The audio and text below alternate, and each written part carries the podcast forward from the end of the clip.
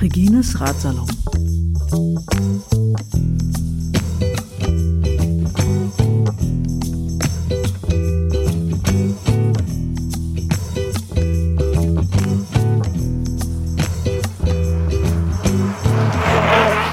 Können wir eigentlich gleich mal loslegen?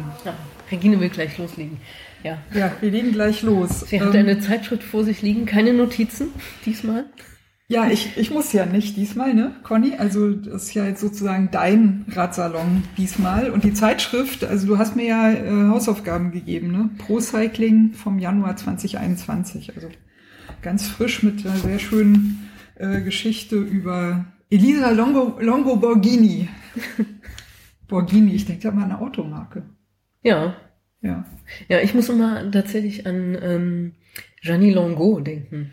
Ja, Ne? Ich habe eine Zeit lang habe ich gedacht, äh, es ist die gleiche Person und sie hat geheiratet und dann den Doppelnamen bekommen, aber das ist auch nicht der Fall.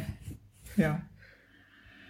Ähm, so, Moment, wo waren das jetzt hier? Ich habe das doch gerade so schön äh, gelesen. Siehst du, ich hätte das jetzt natürlich unterstrichen. Regine. Aber das ist ja deine Zeitschrift, da Ja. kann ich ja nicht einfach rein reinmalen. Also es freut mich jedenfalls, dass ich wieder da bin, hier, und Ja. heute Gelegenheit habe, über das aktuelle Renngeschehen zu sprechen.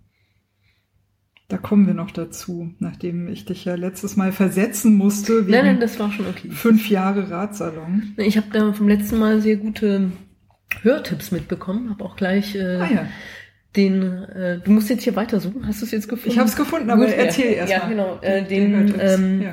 Radsalon, wo ihr das Buch von Stefan Pattberg vorgestellt 50 Jahre, äh, 50 Pässe mit analysiert habt. Ja, quasi, ja, ja, ja. Das habe ich mir dann gleich mal angehört. Ja. Und ähm, muss ich sagen, macht Lust, das Buch zu kaufen und zu lesen. Perfekt, wunderbar. Wir, Ja. wir grüßen Stefan Pattberg. Genau, nur Ja. äh, sein Einer der Radsalon-Ultras auch. ja. Und er hat äh, ja ein neues Buch jetzt rausgebracht mit den Pyrenäen. Ja, Und das ist nämlich gar nicht, also das Buch über die Alpenpässe, also ich hatte jetzt, war nicht so einfach, das irgendwo zu bekommen. Also ja, wer das im Selbstverlag Ja, rausgebracht hat. genau. Ja, ja. Ja, ähm, äh, Stefan hat mir jetzt auch mal ähm, so Kontaktdaten geschickt für die Radsalon-Webseite. Da kann man jetzt auch, ich glaube sogar mit E-Mail, man kann ihn auch einfach direkt anmelden sozusagen und direkt bei ihm bestellen. Mhm. Ja, Genau. das ist vielleicht gar nicht Ja. ja, eine gute Idee. Ja, Nehme ich gleich jeden Buch Fall. 2 noch dazu. Ja, das Blöde ist nämlich, dass äh, Stefan gar nicht auf Facebook und gar nicht auf Twitter ist. Also man kann da nicht nach ihm mal so auf gut Glück äh, suchen und dann denken. Aber er ist auf YouTube. Da hat er ja auch äh, Filmchen gemacht, ne? Auch von diesen 50 Jahre, 50 Pässe. Äh, Und die sind auch ganz unterhaltsam auf jeden Fall. Also lohnt sich, da sich das mal anzugucken. Ähm, Conny, wenn ich sowas sage wie It never gets easier, you just become faster. Ja, dann ähm, evoziert das natürlich äh, legendäre Radsport-Aussprüche. Aber ich kann, also ich weiß, ich habe ungefähr eine Idee, wer das gesagt haben könnte, aber mir fällt der Name nicht ein. Greg LeMond. Genau, Greg War Lemon. es. Ich habe mich gedacht, Genau. wer war derjenige, der gegen Laurent Fignon gewonnen hat? Der war das doch. Und dann, gibt es noch sinngemäß ähm, ähm, äh, fahre lang, fahre kurz, fahre heftig, fahre Ja. leicht, aber Hauptsache fahr. ja. Ist jetzt natürlich, sagt ihr, taucht der Name auf bei dir? Nee. Nee. Eddie Merckx. Eddie Merckx ja. genau. Äh, worauf ich hinaus will, ist, äh, wir haben viele ne, solcher Zitate und da gibt's ja ganze Seiten mit Zitatesammlungen und da sind aber keine Frauen dabei. Also ich habe ich hab noch nie Zitate von Frauen gehört und ich habe ein Lieblingszitat äh, vom letzten Jahr von Annemiek van Vleuten. Wir haben ja nochmal die Aussprache geübt, das ist Ja. ja Fleute. Flöte. Das N spricht man nicht mehr. Aber ich bin noch hier Deutsch in Deutschland. Van Fleuten. Genau. Okay. Richtig, richtig von Fleuten. Ja, genau. So. Fräulein. Fräulein van Fleuten. Zur Kasse bitte. Oh Gott. Ist schlimm. ähm, aber ich bin tatsächlich in den Hausaufgaben, die du mir gegeben hast, ähm, den Artikel über Elisa Longo Borghini, den ich auch wirklich ganz schön geschrieben finde, über einen äh, zitierwürdigen Satz gestolpert. Den möchte ich jetzt mal äh, den Hörerinnen nicht vorenthalten. Sie sagt nämlich, ich liebe aggressive Rennen und ich liebe es wirklich zu attackieren. Die Power. Mein Rennstil ist, dass ich gerne attackiere. Ich mag es nicht bei einem Rennen zu leiden. Ich mag es diejenige zu sein, die angreift. Dann leide ich so oder so, aber wenigstens habe ich angegriffen. Ja, nicht wahr? So ist es. Ja. Aber das ist schon zitatwürdig, ne? Also, dann leide ich so oder so, aber ich habe angegriffen. Ja. Mein, das ist eine Punktlandung, würde Ja. ich sagen. Ne? Ja, also die Frage ist, ob man vielleicht ein bisschen- ja. Ne? ja. Ja, ja. Ähm, ob sie ein bisschen mehr leidet als die anderen dann. Ne? Naja, wenn ich das richtig verstehe, dann geht's ja darum, äh, selbst mehr zu leiden und dadurch die anderen zu mehr Leiden zu zwingen, damit eine dann gewinnen kann. Ja, ja, ja, ich verstehe das schon, aber ähm, die Frage ist, ob es ja, ich verstehe, also kann Strategisch das, so geschickt ja, ist. genau. Ja. Also ich, ne, natürlich ähm, ist das eine Taktik, die auch sehr zuschauerfreundlich ist und die, ähm, die einem auch das, ich meine, wer mag Elisa Longoborghinis Fahrstil nicht? Also das ist ja eine tolle Fahrerin, so wie sie die Flandern-Rundfahrt gewonnen hat, auch die letzten Runden Rennen. Ähm, bei der Weltmeisterschaft. Und die ist einfach eine, die nie aufgibt. Und die würde sich auch nie irgendwo an Hinterrad äh, hängen und dann zur Ziellinie chauffieren lassen. Also sie ist halt jemand, die attackiert und die mit Herz fährt. Das heißt Ja. Radsportherz. Ja. Das heiße Radsportherz, ja, ja. Aber genau, deswegen, sie sagt ja auch, ne, ich liebe aggressive Rennen und ich liebe es wirklich zu attackieren. Also da scheint wirklich so auch ihre Leidenschaft äh, drin zu stecken. Apropos ähm, äh, glorioser Fahrstil, Anna van der Brechen, Brechen, Breche? Breche.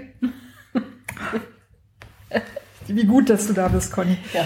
Ähm, äh, hat eine gloriose Filmsequenz äh, bekommen im vergangenen Jahr 2020 bei einem der wenigen Rennen, die da stattgefunden haben. Und zwar wurde sie ähm, eingefangen äh, quasi auf einem äh, Ah, ein Imola da. äh, Ja, das kann sein, auf einem äh, ein längeres Stück, äh, sah aus wie eine gerade oben auf dem Berg, also auf einer Ebene irgendwie mit ähm, Berglandschaft im Hintergrund und äh, fährt aber auch grandios, also ähm, äh, Hammer-Eindrücke auf jeden Fall. Ja, das war die WM. Ja. Das war die WM-Strecke, die, also da ist, ich weiß nicht genau, die werden wahrscheinlich das mit einer Drohne oder einem Hubschrauber gemacht haben, der da neben den Fahrern dann flog oder Fahrerin, Conny. Fahren, ja. ja, Genau. Frauenrennen. Ja, aber es gab so eine ähnliche Einstellung auch ähm, von Alaphilippe. Ja. Und das war halt was, was mich auch wieder so leicht getriggert hat, ne? weil ich habe das natürlich auf meiner Facebook- und Twitter-Seite verlinkt und weil ich finde, dass Frauen viel zu wenig von Renn, Rennradsport, also Profifrauen, sagen, boah, die fährt cool. Das ist viel zu wenig, finde ich, für- für mein Gefühl auf jeden Fall. Und ich dachte, ich muss das mal machen. Und gleich wieder 5000 Kommentare von Männern, oh, da hat aber jemand toll gefilmt. Naja, gut, ja. Also ja, es war toll gefilmt, aber in erster Linie ist da einfach mal je Mensch ganz großartigen Style gefahren und das äh, kann doch einfach mal so einer Frau auch einfach mal anerkannt werden, dass man einfach mal sagt so, hey, ja, voll geil. Und die ist da wirklich, also die wollte was wissen, so, das war schon, also da steckte auch eine ganz schöne Power drin. Jetzt. Ja, Annemiek van Fleute hat, wie ich finde, auch zitierwürdig Ja. und äh, fast sogar, also besser als Eddie Merckx, wenn du mich fragst, ja, hat Folgendes gesagt. The longer the better.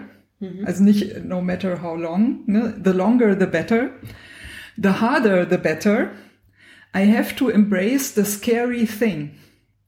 Everything that's hard and that's scary and that's shit, it's good for me. Ja. Das hast, Und- hast du das nicht schon beim letzten Ratsalon mal gesagt? Ja, das kann gut sein, Das, aber ich, das ist ein Zitat, was man nochmal sagen kann, das stimmt. Ja, und ich finde, das Mhm. ist, also Annemiek van Vleute ist eine veritable Eddie Merckx Konkurrenz, äh, nicht Mhm. nur in Sachen Zitierfähigkeit, sondern sie fährt ja auch einfach. Auch sehr leidenschaftlich, auch sehr gut, auch sehr versiert und auch sehr vielseitig, wie ich finde. Also der, Mhm. äh, Das stimmt, aber da muss man natürlich Ja. auch Marianne Voss ins Spiel bringen. ein Voss-Zitat. Ja, ja, ja. Nee, nee, das nicht, Kein aber Zitat. ich meine, weil es äh, um äh, die, Gute den Status äh, der weltbesten Fahrerin und Eddie Merckx ebenbürtigen geht. Ja, Wobei man das ja auch Fall. nicht immer ähm, das ist ja auch so eine Krux, ne, dass man immer dieses Komplement, Komplement sucht, ne? Also wer ist sozusagen äh, das Bei den weibliche Frauen das gegenüber. Zum, ja. ja. Ich habe mir einen Spaß draus gemacht und habe bei der Live-Übertragung von ein paar Männerrennen mit Chat-Funktion Hm. mal gefragt, wer ist denn jetzt die Annemiek van Fleute Hm. bei den Männern? Ja, es gibt natürlich keine Antworten, Hm. weil es versteht halt niemand Ja. diese Frage. Ne? Aber wie gut wir verstehen, ne? wer ist Greg Lemond, wer ist Eddie Merckx, haben wir alles irgendwie drauf. Ja, aber jetzt müssen wir mal hier langsam anfangen. Zum nicht nur über den äh, Profiradsport reden, sondern noch mehr über den Ja, Profiradsport reden. sagen, worum es heute geht. Ja, genau. Na, erstmal müssen wir ja noch anstoßen, Conny. Ach so, ja. Muss noch ein bisschen ja, Werbung okay. für die Kiezbrauerei machen, für den Flesser, der ist, glaube ich, schon mittlerweile bekannt. Ich habe mal mich eingedeckt und Conny, du hast jetzt die Auswahl. Ja, von mir stehen Ist- fünf Bierflaschen. Genau, vier Sorten Bier. Ja. Das eine, ich fange mal rechts an, ist äh, Friedrichshainer, ist äh, das Pilsner vom, von Flesser mit einem einfach ja, Lokaletikett, sagen wir es mal so, Lokalkolorit-Etikett. Dann haben wir ein äh, IPA, kleine Flasche, ein Extra Ale und das Mandarina. Und das Mandarina, ich glaube, das habe ich auch schon mal berichtet, aber das Mandarina heißt nicht Mandarina, weil es nach Mandarine schmeckt, sondern Das weil ich mir schon die, gedacht, nachdem ich weil hier die, die, äh, Zutatenliste gesehen habe. Ja. weil die Hopfensorte so heißt. Die Hopfensorte heißt Genau. Mandarine. Mhm. Genau. Ja, ich würde sagen, äh, Conny, bedien dich. So, nimm dir, nimm dir ein Fläschchen. Ja, ich dachte nämlich, äh, ich nehme das X-Trail. Ja, gute Wahl. Kann ich, kann ich dir, kann ich dich nur beglückwünschen. Ich nehme mal das Friedrichshainer hier.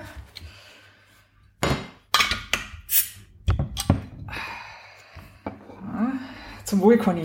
Zum Wohl. Prost. Auf dem Bericht zum Renngeschehen. Auf den ersten äh, Rennenbericht des Jahres 2021. 2021. Mhm.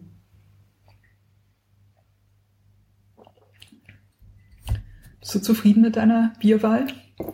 Ja, es ist vollmundig, muss ich sagen. Also es hat einen Ja. guten runden Geschmack, ja. Und erinnert schon entfernt an das äh, IPA, ne? Ja, genau, aber nicht so äh, intensiv. das Nicht ganz so stark. Ja.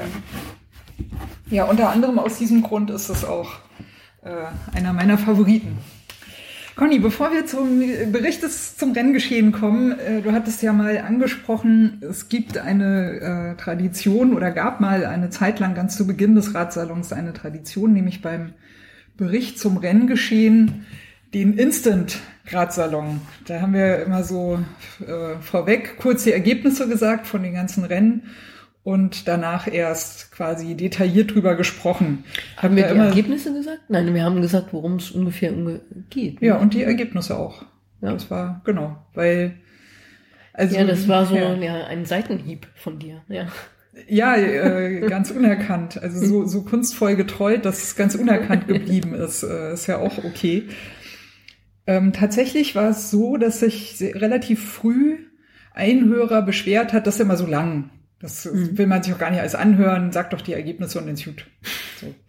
Ja, aber das ist ja jetzt nicht, ne, ich meine, Ergebnislisten kann man sich auch im Internet angucken. Dafür muss ja kein Podcast hören, sozusagen. Finde ich erstmal. Deswegen war ich so ein bisschen beleidigt, weil ich dachte so, ne, du machst dir ja auch Mühe. Und erzählst ja auch immer ein bisschen was, ne, über die Rennsituation und wer die Fahrerinnen sind und was sich auch bei den Teams getan hat und so weiter. Und da finde ich irgendwie das so, wenn man so einen Podcast macht und jemand sagt dann, ja, sag doch einfach mal die Ergebnisse und dann kann ich ja danach abschalten. Das dachte ich irgendwie, ja. Jedenfalls haben wir dann den Instant-Radsalon aufgrund dessen gemacht. Und ich habe dann immer danach gesagt, so, ihr könnt jetzt abschalten. Ich weiß gar nicht, ob das jemand überhaupt gemacht hat. Ich weiß auch gar nicht, ob äh, derzeit noch Hörerinnen zuhören, die sich daran überhaupt noch erinnern können, weil das war ja wirklich nur so, also vor drei Jahren ungefähr.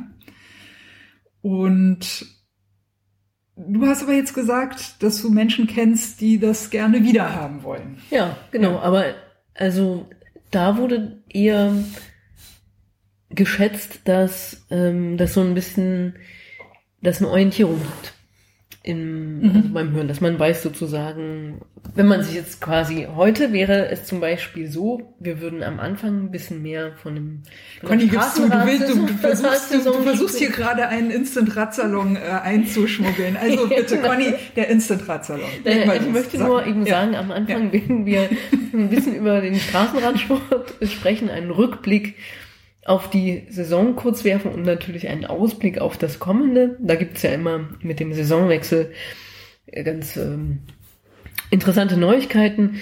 Und quasi der letzte Teil ist dann mehr so über das Crossrennen.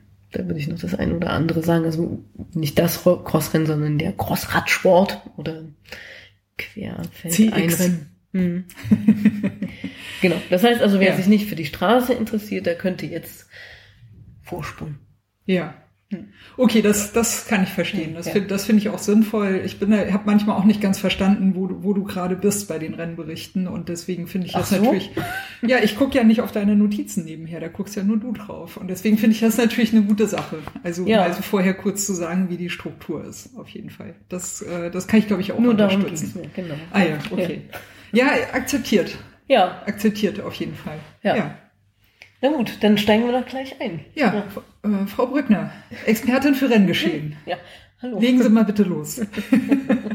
Nein, das soll ja ein Gespräch bleiben. Na, ich wollte zumindest erstmal als erstes ähm, so ein bisschen zurückblicken, was denn eigentlich die Fahrerinnen letztes Jahr waren, die so ein, das Renngeschehen geprägt haben.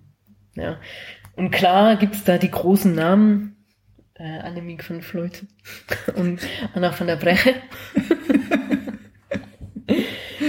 Aber daneben gab es, glaube ich, auch noch ein paar wirklich interessante Entwicklungen. Also ganz Du nimmst wirklich auf, ja? Ja, ich. ja, das hatten wir schon auch bin, schon mal, ja. Ich bin gebranntes Kind ja. jetzt, Conny. Muss halt ab und an mal hier ja. so ein bisschen. Aber es noch. Da hat sie noch mal gelinst, ob äh, wirklich äh, die ich Aufnahme. jetzt besser im Blick, da kann ich jetzt unauffällig gucken, da merkst du das gar nicht. Ja, na, ich wollte nur sagen, also quasi, ähm, wir sind ja jetzt nicht so national angehaucht, aber trotzdem aus deutscher Sicht muss man sagen, dass Liane Lippert mhm. eine beste Nachwuchsfahrerin, ne? Wenn ich also ja, und also nicht nur das, also ja, genau. Ja. Und ähm, auf jeden Fall hat sie sich ja auch im Profi-Peloton äh, selber ähm, absolut etabliert. Sie war ja eine ganze Weile lang auch sogar die Weltcup-Führende, mhm. also die Women's World Tour Führende. Hat auch das erste Rennen da gewonnen, also gleich im Frühjahr dieses Cadel Evans Great Ocean Race. Mhm. Das ist das erste äh, Rennen der Serie. Und ähm, ja, war auch an der WM zum Beispiel fünfte. Ne? Also ich meine, das übersteigt schon das Label beste Nachwuchsfahrerin, würde ich sagen. Ja, da ist ein, ein bisschen mehr noch als nur nur das äh, ja. dieses Label. Mhm. Das, ja, ja, ja. habe hab ich auch mit Erstaunen beobachtet. Fand ich äh, auch. Ähm, ich fand es sehr schön, weil ich hatte Juliane Lippert bisher immer verbucht als ähm, sehr bodenständig, sehr stetig. Ähm, auch der Fahrstil ist bei mir eher so unter solides Handwerk verbucht. Also ich, ich sehe da nicht, nicht, nicht jetzt die Leidenschaft, ne, wie bei, bei Van Fleute oder, oder bei Longo Borghini. Aber, aber sehr stabil und sehr stetig und ähm, ich glaube, die äh, ist gerade an der Schwelle, wo sie anfängt auszureizen, was alles so geht. Das ist so mein Eindruck. Ja, also ich glaube, die Art und Weise, wie die das äh, Great Ocean Race, äh, Road Race gewonnen hat, ähm, da hat sie ja angegriffen. Und mhm. ich meine auch in Imola, ähm, da in dieser, also in der letzten Gruppe da mitzufahren, das waren ja dann auch noch zwei oder drei Fahrerinnen, dass sie da Fünfte geworden ist und hat dann, glaube ich, auch diesen, den Sprint dieser Gruppe noch gewonnen.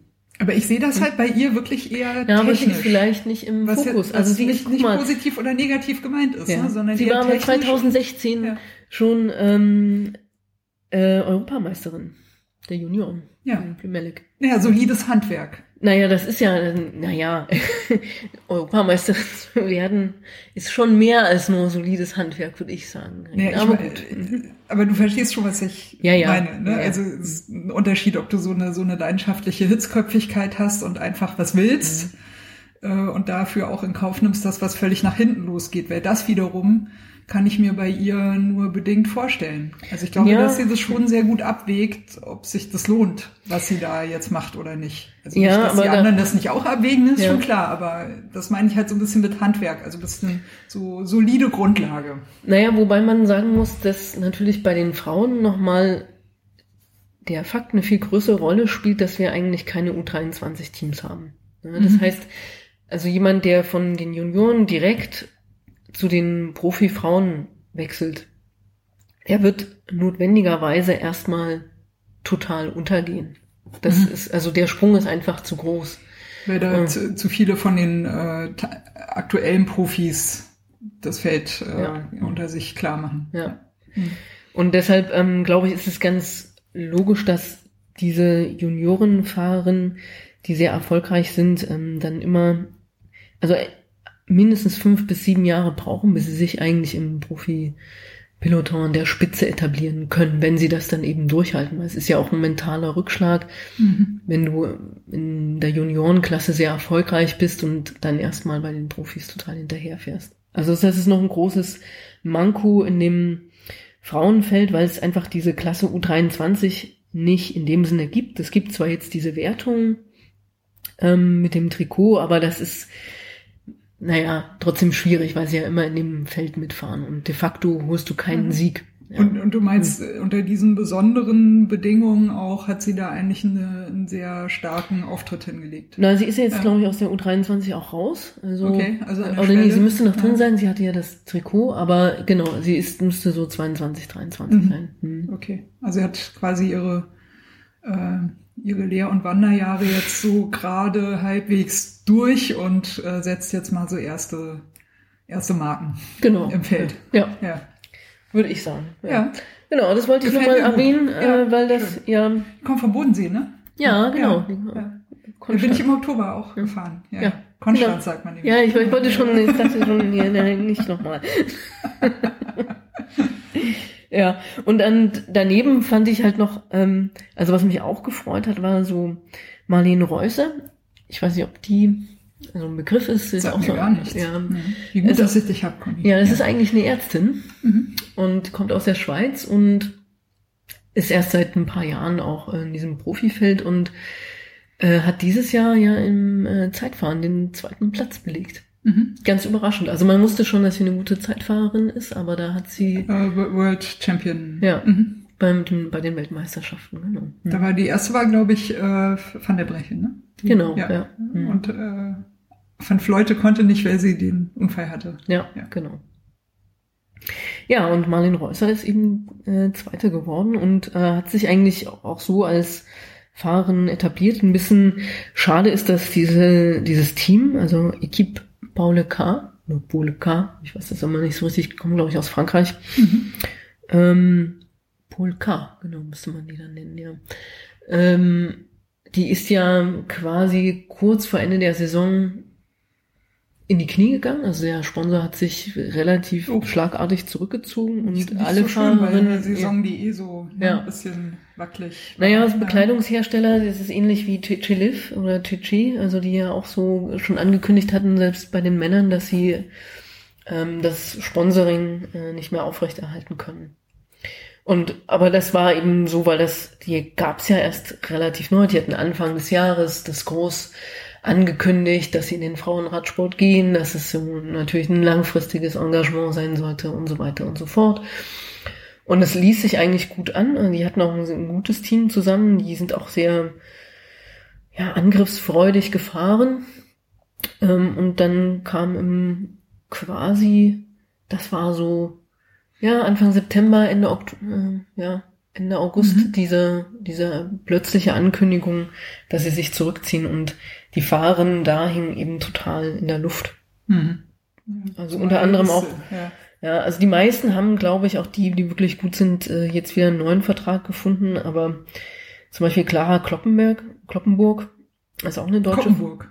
Ja, Kloppenburg. Kloppenburg, Kloppenburg. Kloppenburg. Jetzt sind wir uns unsicher. Naja, ist egal. Ähm, wir tun einfach so, wir sprechen dieses L. Ich glaube, es ist Clara Koppenburg.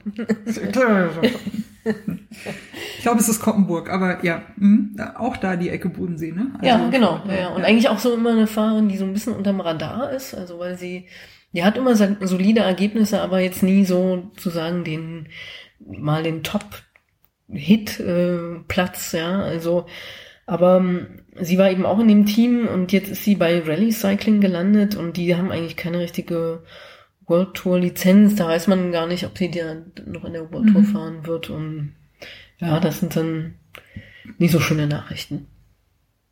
Ja, gut.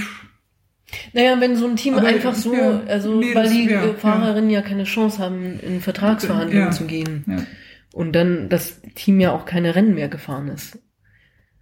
Ja, da bist du natürlich, okay, klar, ne? Ja, also der, ja. klar, der, der Sponsor springt ab und du bist ja erstmal, Ja, und du bist weg vom Fenster. äh, ja, ja, ja.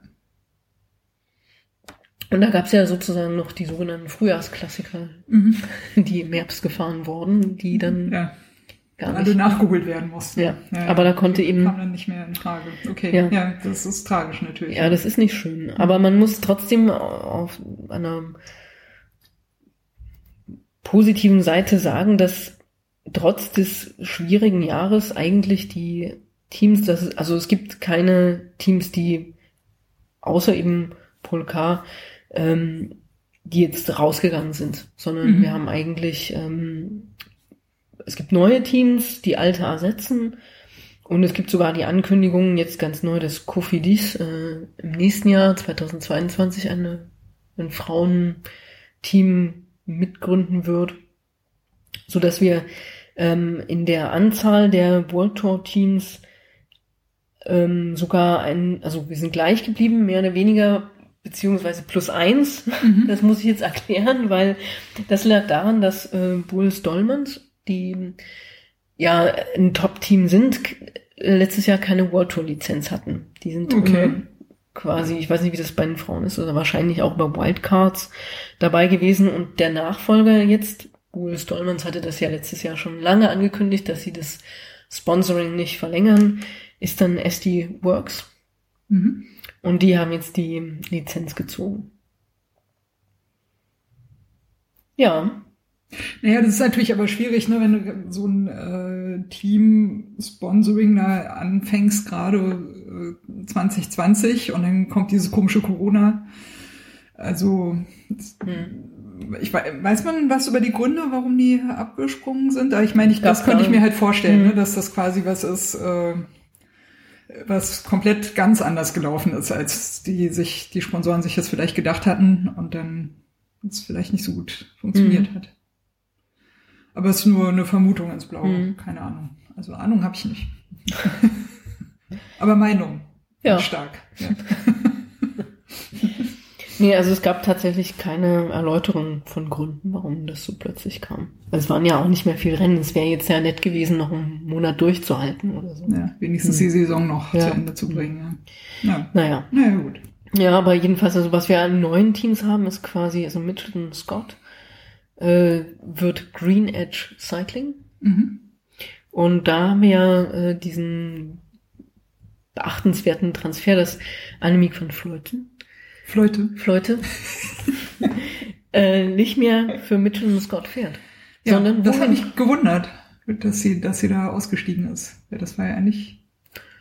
Ja, ach naja, ich glaube, wer, wer ja. weiß, also hat sicherlich auch ein gutes Angebot von ihrem neuen Team bekommen.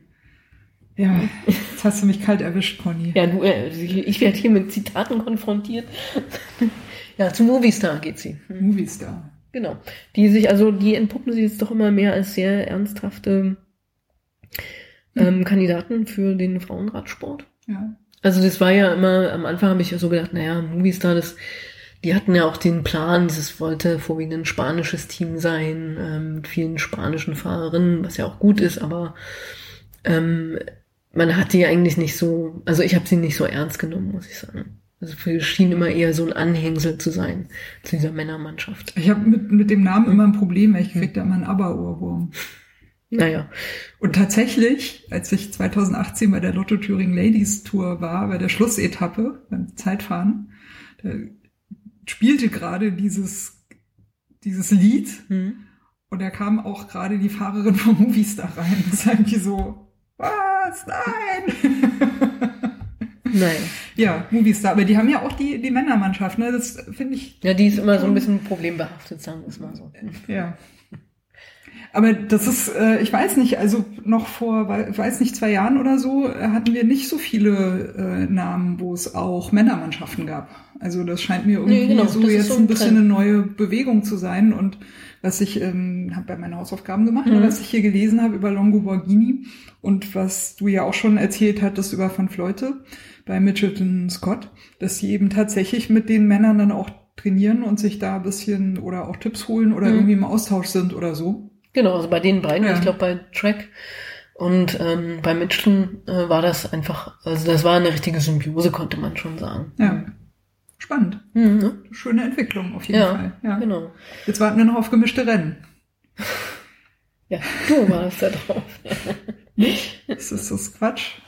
Wollen wir das gar nicht haben? nee, das müssen wir mal an einem anderen Termin ansprechen, weil Okay. ich weiß, jetzt kommt das schon Zurück wieder mit deinen Leistungsdaten und so weiter und ähm, Nee, nee, das, wird eine ja längere gar Diskussion, nicht. ja. Das, das wollte ich gar nicht. naja, Gar aber nicht. na, wir sind wir sind Aber ja ich auch- wollte gar nicht stören. Mach mal den Ja. Bericht zum Renngeschehen. Nee, alles gut. Ähm, naja, ich fand das noch mit Movistar, äh, das wollte ich noch dazu sagen, die hatten ja Marvi, oder Marvi äh, Garcia Mhm. als Fahrerin und haben sie ja dann, äh, letztes Jahr hat sie Movistar schon verlassen und was natürlich ein großer Fehler war, muss man im Nachhinein sagen, weil sie ja eine der auch Entdeckungen äh, des letzten Jahres ist. Mhm. Man erinnert sich an Strade Bianche, Mhm. als sie diese Flucht 50 Kilometer äh, vorm Ziel angetreten ist. Und äh, sie, also die hatte quasi fünf Minuten Vorsprung. Krass. Und wer hat sie noch eingeholt? Äh, fünf Leute. Ja. Ja. Aber so irgendwie innerhalb von äh, also 20 Minuten oder so. Ich weiß nicht, also keine Ahnung, wie sie das gemacht hat. Das war relativ beeindruckend. Und ja, ähm, man hat das auch ein bisschen mit einem blutenden Herzen, muss ich sagen, Ja. gesehen, wie sie, es war ja nicht mehr weit bis zum Ziel, einen Kilometer vom Ziel oder so, hat sie Nani Garcia einfach überholt. Also einfach, einfach Das vorbeigefahren. Alien. Ja, Das Alien. Ja. Hat die Rakete Borghini. gezündet. ja, Borghini sagt ja immer, Das Alien. Ja. Ja, ja. Das ist das Fünf Alien. Leute, das Ja, genau. Ich habe das ja erlebt beim, bei der, letztes Jahr bei der Bahn-WM, die ich gerade noch so sehen konnte. Ne? Da war Mhm. schon so ein bisschen die Rede, da gibt's ja dieses Virus und kann man Mhm. überhaupt noch so Events und so. Und die Bahn-WM hat, das hat gerade noch funktioniert. Mhm. Und da gab's tatsächlich in der, ich glaube, im Omnium von den Männern hat einer ziemlich lange geführt, sehr gut, sehr stabil, ordentlich Tempo hingelegt und ähm, ein anderer Fahrer, ich sage jetzt mal nicht Namen und Nationalität, weil das gehört sich ja dann auch nicht, hat sich da bei dem ans Hinterrad gehängt. Und normalerweise gibt's ja dann so schon die unausgesprochene Regel, dass man sich so ein bisschen abwechselt. Mhm. Und der hat, der ist einfach nicht vorgefahren. Und der vorne fuhr, hat dann nach mehreren Runden schon auch wirklich ihm deutliche Zeichen gegeben. Ne? Also ist deut hat ist ein bisschen langsamer geworden, hat ihm so angezeigt, hier ne, ist Mhm. jetzt dein Turn und so. Und er hat es einfach nicht gemacht. Und er hat dann tatsächlich das gemacht, wo dann natürlich das Publikum schon dachte, na, ist der wirklich so drauf? Ne? Hat ihn dann kurz vor der Ziellinie überholt und hat ihm da den Mhm. Sieg weggenommen. Und der ist tatsächlich im Grund und Boden geboot worden Ja, ja, vom Publikum. sowas. Mhm. Und das, äh, das fand ich ziemlich richtig. Also da, das war, also weil als es um die Ziellinie ging, ne, bei der Mhm. Siegerehrung, da war es dann halt still, da hat man dann Mhm. nicht mehr geboot. Das finde ich auch angemessen, ne, weil okay, Sieger ist halt Sieger, der, was soll's, ne, aber Applaus hat er nicht bekommen. Und aber dann eben direkt in Flagranti sozusagen, da gab's richtig, also Leute sind aufgestanden und das hat eigentlich gerade noch gefehlt, dass sie irgendwie faule Eier werfen oder da will man ja auch nicht auf die Bahn Nee. werfen. Ne? Nee, das äh, wertvolle Fichtenholz, ja. Ja, Ja, neu. genau. ja. Ja, das scheint doch ähm, da ein Bewusstsein dafür zu geben, ne? So für, ja, Gerechtigkeit. ja das ist Leistungs ganz- Leistungsgerechtigkeit. Nee, ist ein Scheißbegriff. Entschuldigung. Okay. Ja, naja, und aber wir waren ja gerade auch bei neuen Teams und äh, so ähm, Teams, die, wo bekannte Männer-Profiteams auch äh, eine Frauenabteilung ähm, sponsern. Mhm. Da gibt's ja jetzt noch Jumbo Visma Mhm. mit ähm, Marianne Voss, Ja. prominente Fahrerin in diesem Team, die auch wieder, glaube ich, Anteilseignerin ist. Oder zum Teil, ja. Zumindest irgendwie, ähm, Der hat irgendwie Aktien im Radsport. ja, genau. ja, und TT Liv äh, wird ja jetzt nur Liv Racing und ich weiß nicht, da sind vor kurzem die neuen Teamkits rausgekommen, die schon wieder äh, große Polemiken ausgelöst haben. Echt? Warum das? Ja, die haben so eine Blumenapplikation. Ja. Also es sieht, also von Weitem sieht's jetzt nicht schlecht aus, aber es geht immer so ein bisschen darum, ja, müssen das jetzt unbedingt Blumen sein, weil man wieder Frauen mit Blumen assoziiert anscheinend. Also das spaltet gerade die Radsportwelt. Mhm. die sich dafür Ja, spannend, weil ich hatte das äh, gerade auf meinem Twitter vor, glaube drei oder vier Tagen sehr positiv äh, vorgehoben. Also nicht jetzt wegen der Blumen, aber weil ich die Gesamtgestaltung, die fand ich ziemlich unisex. Also das ist für mich so so ein mögliches Trikotdesign, das eigentlich für alle Körperformen ganz gut funktioniert. Also sehr dunkel im Großen und Ganzen gehalten und hat eben auf einer Seite diese so, naja, es ist nicht, es ist nicht eine Ornamentik, aber so, so ein florales Element irgendwie. Ich habe das zuerst für, für Vogelfedern. Mhm. Das habe ich auch gedacht, das hätte ich schöner gefunden irgendwie. Ja, hätte ich auch cooler gefunden. Ja, äh, Fliegen, ne? Ja. ja, genau. Und das ist quasi so ähm, ein schönes asymmetrisches Element, das halt durch diese, ähm, naja, nicht wirklich, das ist ja nicht wirklich ein Ornament, ne, aber durch- so durch die Musterung quasi, durch Mhm. diese Blumenmusterung auch ganz schön farblich und auch aufgelöst ist. Also es ist nicht so ein Klotz, sondern hat so, hat eine gewisse Leichtigkeit auf jeden Fall durch die Musterung. Es kann natürlich auch ein anderes Muster sein, muss natürlich nicht direkt Blume sein, ne. Und da kam halt direkt in meinem Twitter auch der Einspruch von einem Mann, dass äh, was daran Unisex sein sollte, dass äh, ich sollte mal in die entsprechenden Männer-Rennradforen gehen, äh, da würde niemand was mit Blumen anziehen. Aber gut, ne, äh, na zu Recht, ne, das ist sozusagen immer die Kehrseite davon. Es gibt dann auch, äh, und es gibt mit Sicherheit auch Männer, die gerne auch mal ein Blumentrikot tragen wollen. Und die haben dann auch ein Problem, weil andere Männer dann äh, nicht damit Ja. einverstanden Ja, sind. bei ne? Hawaii-Hemden geht das ja auch mit den Blumen. Also das ist jetzt gar Ja. nicht so. Nö. Ja. Ja, oder, oder rosa Fahrräder. Ja, ne? aber oder rosa Giro. Giro, äh, Giro d'Italia, die Farbe ist rosa. Also Ja. ich meine, naja, gut, das ist äh, eine Ein bekannte, Thema. Mhm. leidige Diskussion, auch leider, die, die müssen wir mal konstatieren, in diesem Bericht hier sich leider derzeit nicht äh, nennenswert bewegt. Sagen wir es mal so. Ähm, aber durch immerhin, das fand ich ganz interessant, durch den, durch den Radsalon zu den Trikots und äh, Figurtypen ist da ein bisschen, ähm, manche Menschen gucken daraufhin jetzt anders auf Trikots. Und das finde ich ganz cool. Und da, da würde ich, also ja, ich teile auch die Kritik, warum müssen es denn Blumen sein? Und bei Liv finde ich sowieso, das hat sowas, weiß nicht, ich fühle mich da irgendwie immer erinnert an Menstruationshygiene-Artikel vom, vom äh, Design. Ja, tut mir leid, aber das äh, ist für mich immer so ein bisschen, hä, was? Und das ist halt das, ne? Das ist der Kern dieser Kritik eigentlich auch. Sind dann Blumen und das ist immer äh, lila oder so leicht pink oder hm, so, ja, so Frauenfarben halt. Ja, ein bisschen ne? kürzer, ein bisschen pinker und ja. Genau. Und der Ja, wie Schriftzug ist ja auch relativ, pink it. ja. Ja. genau. Und der, der Schriftzug ist auch so ein bisschen weich irgendwie, ne? Das ist so, hm. Also Naja. als Frau kann ich diese Kritik teilen, aber vom Design her ähm, finde ich, haben sie schon so ein äh, so ein Unisex-Style getroffen.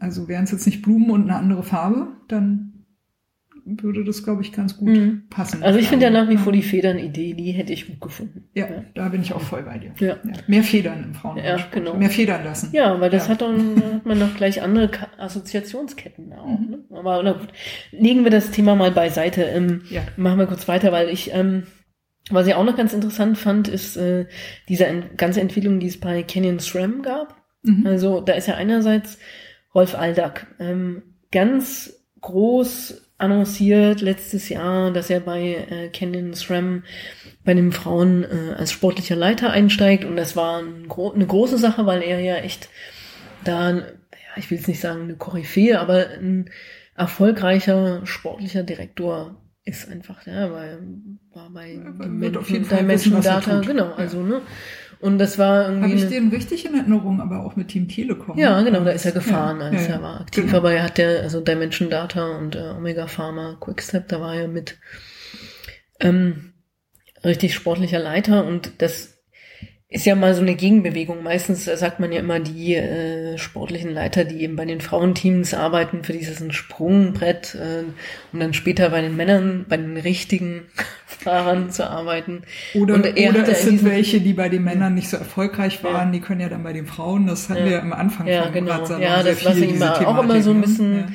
Fadenscheinig ist, genau. Und hier scheint es jetzt mal, Naja, mal es war- in, in beide Richtungen mal anders zu sein. Ja, es war Ja. anders, muss man sagen, weil inzwischen, er ist jetzt eben dieses, also war vor kurzem erst die Ankündigung, dass er SRAM verlässt als sportlicher, mhm. sportlicher Leiter und zu ähm, dem neuen Team Verein Victorious geht. Mhm. Aber das ist kein Frauenteam, sondern ein Männerteam mit einem dämlichen Namen. Aber gut. ja, das ist ein bisschen schade, weil er, glaube ich, aktiv eigentlich ja nur so zwei Monate sportlicher Leiter war, wenn man jetzt oh, mal. Okay. Naja, die ja, Rennzeit aber, war ja jetzt nicht so irre lang. Hm. Aber weißt du was drüber, warum? Das weiß man weiß nicht. Man nicht. Okay. Und Canon SRAM stellt sich ja allgemein so ein bisschen anders auf. Die haben ja äh, auch ganz prominent Chloe Dygert mhm. äh, unter Vertrag genommen wo jetzt klar ist, dass sie auch mehr in Europa fahren wird. Das war auch immer so ein großer Kritikpunkt, weil sie... Ist aus Australien, glaube ich, ne? Nee, aus den USA, aus weil den sie USA. nur okay. Rennen in den USA gefahren ist und dann halt nur für die WM nach Europa gekommen ist und dort ja äh, die, also, muss man sagen, auch immer noch die weltbeste Zeitfahrerin mhm. war. Ähm, jetzt ist ja erstmal äh, Van der Breche ähm, Weltmeisterin, aber man weiß ja, also Chloe Dygert lag ja in Führung. Ich will das nicht absprechen, die Leistung von, äh, von der Breche, aber sie hatte dann diesen schweren Unfall auf der Strecke und man, mhm. ich sag mal so, wenn sie durchgekommen wäre, ähm, wäre sie wahrscheinlich auch Weltmeisterin geworden. Aber, aber sehe ich das richtig? Dann hat Van der Brecher hat eigentlich äh, profitiert von zwei Unfällen. Naja, das ist gemein, ja, das sozusagen. Ja, hm. okay, es, es ist sachlich gemeint, nicht, äh, ja. äh, nicht. Ähm, ja, weil man, naja, es ist, guck mal, das ist immer ja. diese Argumentation. Warum stürzt jemand? Ja, also Ach so, es, ja. Mh, ne? Also man kann, sie hat die Kurve oder zumindest ist es nicht so richtig ersichtlich, ob sie die Kurve zu riskant genommen hat Chloe jetzt. Ja, ja. genau. Mhm. Oder ob es ein Materialfehler war. Es könnte auch sein, dass sie da so ein, äh, dass da vorne irgendwie äh, beim Vorderrad, dass sie das durch das, also das, da geht die Luft raus oder das äh, mhm. schlenkert irgendwie und man weiß nicht warum. Also ob sie das war oder äh, ob da irgendwas vom Material her schlecht eingestellt war. Deshalb finde ich das immer schwierig äh, zu sagen. Ähm, man profitiert von. Ja, ja, gut, ja. Ja. Ich meine, also ja, ist schon richtig, ne? Also generell auch zu sagen, wie man profitiert von Unfällen, mhm. hat ne, also hat natürlich schon den Ton einer Unterstellung, dass jemand da sich äh, drüber freuen könnte oder so. Ähm, na gut, ich nehme mal einen neuen Anlauf. Mhm. Also äh, hätte Chloe Deiger den Unfall nicht gehabt und äh, Annemiek van Fleute ihren Unfall auch nicht gehabt, dann wäre, glaube ich, der Sieg da wesentlich härter gewesen. Härter zu erkämpfen gewesen. Wie meinst du das, der wäre härter zu erkämpfen? Naja, wäre mehr Konkurrenz da gewesen, veritable Konkurrenz auch. Ja, okay. Ja. Ja, das kann man vielleicht sagen, ja. Hm, aber es ist trotzdem immer wollte ja trotzdem, die wollte ja ihre Titel auch gerne halten. Ne? Ja. Also und mit viel Ehrgeiz und äh, also ich meine, da war schon was zu erwarten, ne? Ja, aber ja. wobei man sagen muss, dass Van der Breche das ist jetzt auch nicht so, dass sie das mit Glück äh, geschafft hat. Sie hat sich auf dieses Zeitfahren nein, auch ist, wirklich. Äh, nein, das ist ja damit jetzt wiederum auch nicht gemeint.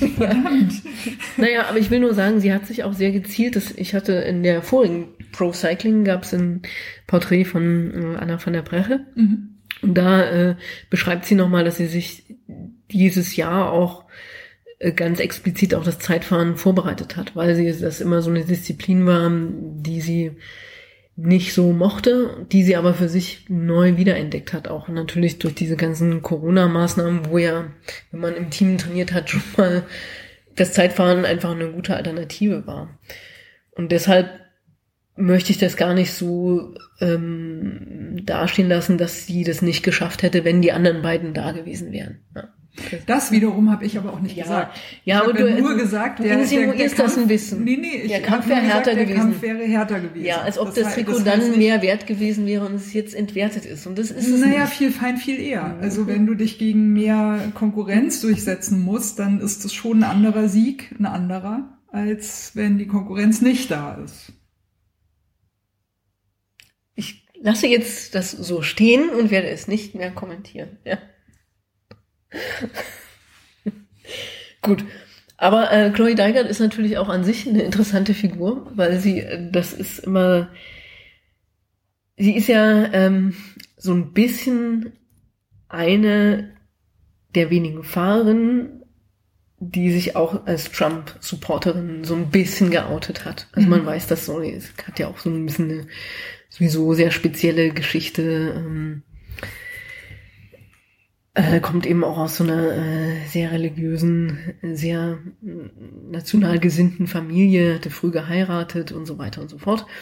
Und ähm, das war so ein bisschen schwierig, weil äh, Canyon Stram sich da in eine komische Lage manövriert hatte. Sie hatten sie ja verpflichtet, dann kam, hat irgendjemand äh, alte Twitter-Kommentare von ihr ausgegraben, worauf Das sich dann Internet vergisst nie. Ganz genau. Ja. Ähm, und ähm, daraufhin musste dann sowohl Chloe Deigert als auch Canyon Stram nochmal ein Statement abgeben, dass sie ja für Offenheit und Inklusion und Diversität sind. Was immer, naja, Das hätte auch ein Geschmäckle, ne, wenn Mhm. das unter so einem Druck zustande kommt, Ja. dann. Ja. ja, gut. Lassen wir das mal so stehen. Ja, ähm, Mhm.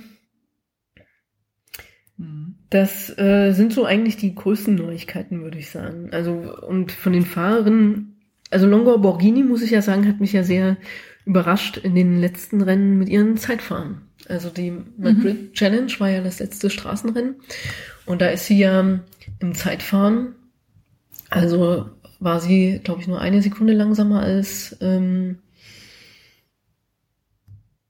Die Gewinnerin. Ja, Lisa Brennau. Lisa Brennau. Naja, es ist ja ein Etappenrennen gewesen, aber Ja. genau. Und das ist da war schneller als zum Beispiel Ellen van Dijk, die ja sozusagen bei Track eigentlich die Zeitfahrspezialistin ist. Ähm, das, da muss man sagen, okay, gut. Mhm. Da ist sicherlich noch, so so schreibt sie auch an dem Artikel oder sagt sie, dass sie da noch Entwicklungspotenzial sieht und da hat sie sich auf jeden Fall schon mal ganz, ein ganzes Stück weiterentwickelt.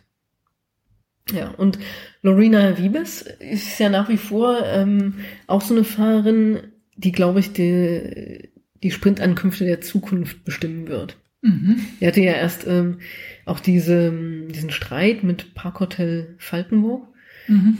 ähm, die sie eigentlich vertragsbrüchig verlassen hat, um dann äh, zu Sunweb zu gehen. Und ähm, Lorena Okay. Wiebes hat dann im, bei der Madrid Challenge auch die, also sie hatte so ein bisschen das Punktetrikot anvisiert, hat auch den ersten äh, Sprint gewonnen, äh, der ersten äh, Etappe.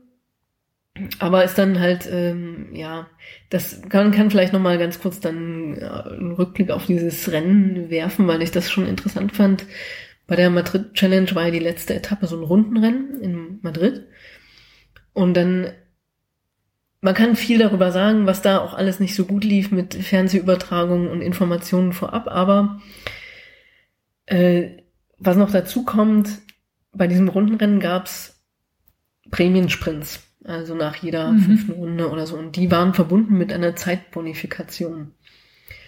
Für- Auf die Gesamtwertung dann, oder? Ja, genau. Ah, ja, Lorena okay. Wiebes hatte sich sozusagen in den ersten Runden da so rangerobbt, Mhm. führte da zwischenzeitlich auch und äh, Lisa Brennauer war ja dahinter, hat das auch gut gemanagt mit ähm, WNT, dass sie da immer noch äh, dran blieb und dann hat Lorena Wiebes das eingestellt, weil sie es wahrscheinlich auch zu kraftaufwendig fand und ähm, glaube ich auch nicht so die Teamunterstützung hatte bei den Sprintankünften. Man kann es, wie gesagt, nicht so genau beurteilen, weil es nicht äh, vollständige Aufnahmen davon Mhm. gibt. Ähm, aber dann am Ende kam es ja noch mal zu diesem Abschlusssprint und dann fand ich das schon krass, äh, dass da hat nämlich diese Elisa Balsamo gewonnen. Und Elisa Balsamo kennt man, wenn man so ein bisschen die Juniorenrennen verfolgt. Die ist nämlich, glaube ich, Mir sagt der Name gar nichts. Erzähl mal. ja, die ist, glaube ich, Vize-Weltmeisterin bei den Junioren geworden. Und das war insofern bemerkenswert, weil ähm, das Team Melka ist eigentlich so ein zweitklassiges Conti-Team. Und die haben aber so einen krassen Sprint zu gehabt. Das hat man wirklich in diesen, in der letzten Runde da gesehen. Die waren super organisiert, so dass man schon sehen konnte, die haben was vor. Und dann bringen die diese Elisa Balsamo da auch wirklich nach vorne. Und die hat deutlich gegen Krass. Lorena Wiebes gewonnen. Cool. Ja. Ja. Ja, also, und die hatte auch. Kann man das im Netz noch irgendwo nachgucken? Auf YouTube? Ja, es gibt so eine sowas? kleine Zusammenfassung. Ja? Okay, Hm. cool. Ja. Ja. Ja, das ist ja nämlich auch so ein Ding. Ne? Es gibt ja, Ja. 10.000 Erklärvideos, ne? Was die Führungsarbeit, was ein Sprintzug und so weiter. Mhm. Das sind ja immer Männerteams. Hm, Aber da muss man sagen, also das hätte ich auch nicht gedacht, aber die waren. Wie aus dem Lehrbuch. ja, Ja. kann man sagen. Und es gibt auch ein sehr schönes Zielfoto, wo halt die ähm, Elisa Balsamo schnappt quasi der Wiebes noch auf der Ziellinie diesen Sieg weg und sie hätte ja Tigersprung. wahrscheinlich auch die Gesamtwertung gewonnen. Nee, nee, das war schon, also er hat eine gute halbe Länge Radlänge Okay. gehabt, Ja. wenn nicht sogar noch ein bisschen mehr. Und dann sieht man hinter ihr da so eine Teamkollegin, die da auch die Arme hochreißt im selben Moment wie sie. Das sind ja immer Yay. schöne Bilder. Ja, ja, Teamarbeit eben. Ja, ne? genau. Ja, ja. ja. Jo, das war so ein bisschen Rückblick und Ausblick. Also da bin ich gespannt, wie das nächstes Jahr so aussehen wird. Und äh, wir haben ja leider Paris-Roubaix gab's ja nicht als Rennen. Das wurde ja angekündigt und musste dann verschoben werden, aber ich hoffe doch, dass wir es dieses Jahr sehen. Aber es Ja. müsste ja ein Frühjahrsklassiker sein und die Frühjahrsklassiker sind leider, also die ersten Rennen bei den Männern sind schon abgesagt. Ja. Verständlicherweise. Mhm. Jetzt haben wir noch diese super, super Variante Mutation und äh, ja. Ähm, das war jetzt der Straßenradsport, ne? Mhm. Ähm, Ja, ich wollte noch eine Ja, kleine Zwischenbemerkung ja, ja. machen, bevor wir zum Cross kommen. Ich hatte ja das letzte Mal von äh, The Cyclist Alliance berichtet. Ne? richtig? Und da habe ich etwas unterschlagen, nämlich dass ein Teil der Arbeit von der Cyclist Alliance auch Umfragen sind. Die machen Ah, okay. regelmäßig. Umfragen unter den Fahrern, wie gesagt, zu Verdienst, äh, zur Situation, ähm, überhaupt, wie sich so über Wollt Wasser ihr mal halten. mehr Etappenrennen haben? Mit Etappen über 150 Kilometer? Hm? Naja, ähm, jedenfalls dort ähm, hatten sie jetzt auch gefragt, äh, wie das überhaupt mit dieser ganzen Covid-19-Situation jetzt ist. Hm, Weil spannend, die, ja, die Teams müssen ja zahlreiche Tests abliefern, um startberechtigt zu sein. Und da ist es eben so, bei den Männern ist natürlich alles organisiert, aber bei den Frauen logischerweise nicht, weil die Teams ja auch einfach ein ganz anderes finanzielles Potenzial haben, was wesentlich kleiner ist als das bei den Männern. Und da ist es eben so, dass 25 Prozent der Fahrerinnen sich um den Test selber kümmern müssen. Hm, Okay. Nicht Ja, und kümmern, selber- sondern also nicht nur selbst bezahlen, sondern auch selbst kümmern. Also selbst bezahlen äh, müssen sich zehn, müssen es zehn Prozent. Und das Mhm. finde ich schon, also man, man weiß, also wie teuer so ein Test sein kann, das ist ja auch von Land zu Land unterschiedlich, ist das schon krass, weil es müssen ja praktisch pro Rennen mindestens zwei Tests sein im Mhm. Vorhinein. Und bei den geringen Verdiensten, die die Fahrerinnen zum Teil haben, gerade wenn sie eben noch von diesen kleineren Teams kommen, ist das, glaube ich, existenzbedrohend. Mhm. Ja, ich bin gerade sehr versucht, also ähm, Conny, dein, ähm, dein auf die Waage legen des Wordings in allen Ehren. Ich finde das ja auch gut, ne, weil Sprache transportiert ja auch Inhalte. Und natürlich sollte man da wachsam sein, aber ähm, wir können uns natürlich da drin auch so sehr verlaufen, dass wir plötzlich gar nicht mehr das sagen können, was wir eigentlich sagen wollen. Also ein ge gewisses gegenseitiges Wohlwollen, kontextabhängig sozusagen, äh, ist schon notwendig, damit wir uns noch verständigen können. So. Ähm, es gab mal, und deswegen sage ich das jetzt eigentlich auch gerade, es hängt für mich aber relativ eng zusammen mit Wording-Sachen, es gab mal die Anregung, ähm, warum soll man überhaupt noch getrennt von Frauen und äh, Männer Radsport sprechen? Sind halt alles RadsportlerInnen, Radprofis, ich weiß, also weiß nicht, wie man das nennen will, so. Ähm, aber jetzt mal jenseits von der reinen, also äh, Leistung, ne, von dem reinen Sport, den, den äh, ich ja zumindest als Zuschauerin dann auch verfolge und wo ich sehe, hm, da sind Dinge schon auch nochmal anders irgendwie. Hatten wir auch oft schon ne, im Radsalonbericht zum Renngeschehen auch unterschiedliche Dynamiken in den Frauenrennen und so weiter und so weiter. Ist aber das im Hintergrund die Bedingungen für mich definitiv ein sehr, sehr guter Grund, äh, da die auch sprachlich die, das Gender sichtbar zu machen, weil das halt nun mal was und was anderes einfach ist. Es ist was anderes, ob du sagst, ja, Radprofis müssen halt äh, sich um ihre Tests, Radprofis brauchen einen Test, würde man jetzt wahrscheinlich genderneutral formulieren. Und das insinuiert irgendwie, dass alle denken, ja gut, klar, die brauchen halt die Tests und das werden die schon alle irgendwie organisieren. So. Faktisch ist es aber so, dass es halt für die Männer viel, viel einfacher ist. Ja. Und für die Frauen eben ein gravierender Nachteil, der unter Umständen auch da vielleicht dazu führen kann, dass sie eben bei Rennen dann nicht antreten. Und das ist für mich schon ein guter Grund, nicht einfach nur von den von den Profis zu sprechen. Wobei im Radsalon wir das ja machen können, weil hier sind die Profis ja nur die Frauen. Ganz genau. Ja. Und Männer sind manchmal mit gemeint. Ja, also um das mal äh, schön wirklich gegen den Strich zu bürsten und umzudrehen, würde man jetzt sagen, ja, für die Radprofis ist ja die Situation schwierig mit Corona, weil sie müssen jetzt ihre Tests selbst finanzieren und da haben halt nicht alle die Mittel dafür. Und dabei ist halt jetzt komplett ausgeblendet, dass das für manche da drin halt viel, viel einfacher ist, weil sie mehr verdienen und weil mehr um sie rum organisiert wird. Hm. Das kommt halt dann auch dabei raus. Ne? Kleiner Einschub. Ja, ja, äh, sei dir gegönnt. Das ist Ja. ja mal wichtig, das nochmal zu erwähnen, dass halt einfach auch die. Und natürlich Die bewusster Umgang mit Sprache ist Ja. natürlich das Obertopic, ne? In der, in der ganzen Geschichte, das ist klar. Nur ich wollte auch nochmal sagen, also kann auch mal übertrieben werden bis hin, dass man sich plötzlich nicht mehr verständigen kann. Das ist auch nicht so schön. Ja, aber daran sind wir noch nicht angelangt. Gerade so dran vorbeigeschrammt, Ja. Conny. Aber okay. Ja. Wir haben, äh, wir haben die Straßen, die Straßensektion äh, im Bericht zum Renngeschehen abgeschlossen. Ja. Ja. Äh, Sag doch mal ganz zum Schluss, wer sind denn so deine Favoriten für die nahe Zukunft? Naja, wie, das ist ja ganz davon abhängig, welche Rennen gemeint sind. Ne? Also ich glaube schon, dass man, also Du bist so eine Experte. Ja. Ja großartig. Das ist toll. Ja. Prost. Sehr schön. Ja. Ja. Wunderbar. ja, aber ich glaube schon, also wir werden noch eine Saison ähm, Annemiek von Fleute Dominanz erleben. Da bin ich mir schon ziemlich sicher. Das Alien. Ja, Prepare to come back. ja. Stronger. Aber ich glaube, dass Ja. halt eben, ähm, wenn es um Sprints geht, ähm, da werden andere Fahrerinnen eben, domin- da, da gibt's jetzt tatsächlich einen Generationswechsel. Mhm. Und da glaube ich schon, dass die, ähm, das, also eben unter anderem Lorena Wiebes und auch die Lisa Balsamo, das sind einfach Fahrerinnen für die Zukunft. Und ich bin gespannt, wie sich eben jemand wie Liane Lippert entwickelt. Und ähm, was jetzt mit Elisa Longo Borghini wird, weil ich glaube, die hat ja war ein gutes Team. Ähm, ist ja auch ähm, Mitinhaberin, glaube ich auch, ne? Vom, oder? Habe ich das falsch in Nee, Erinnerung? da- nee. War das? Okay.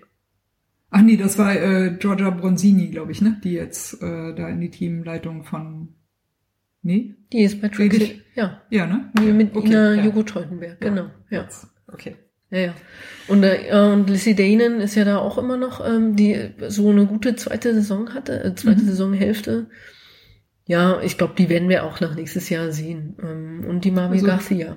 Trexiger Fredo haben wir auf jeden Fall auf dem Schirm. Ja. ja. Und ich bin auch gespannt, äh, Marvi Garcia, wie sie sich entwickelt, weil das war schon ähm, ein krasses Statement, was sie da abgeliefert hat bei Mhm. Strade Bianche. Sie hätte das auch gewinnen können.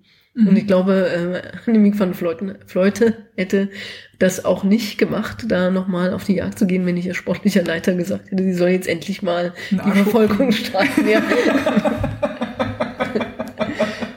ja. ja. Hm.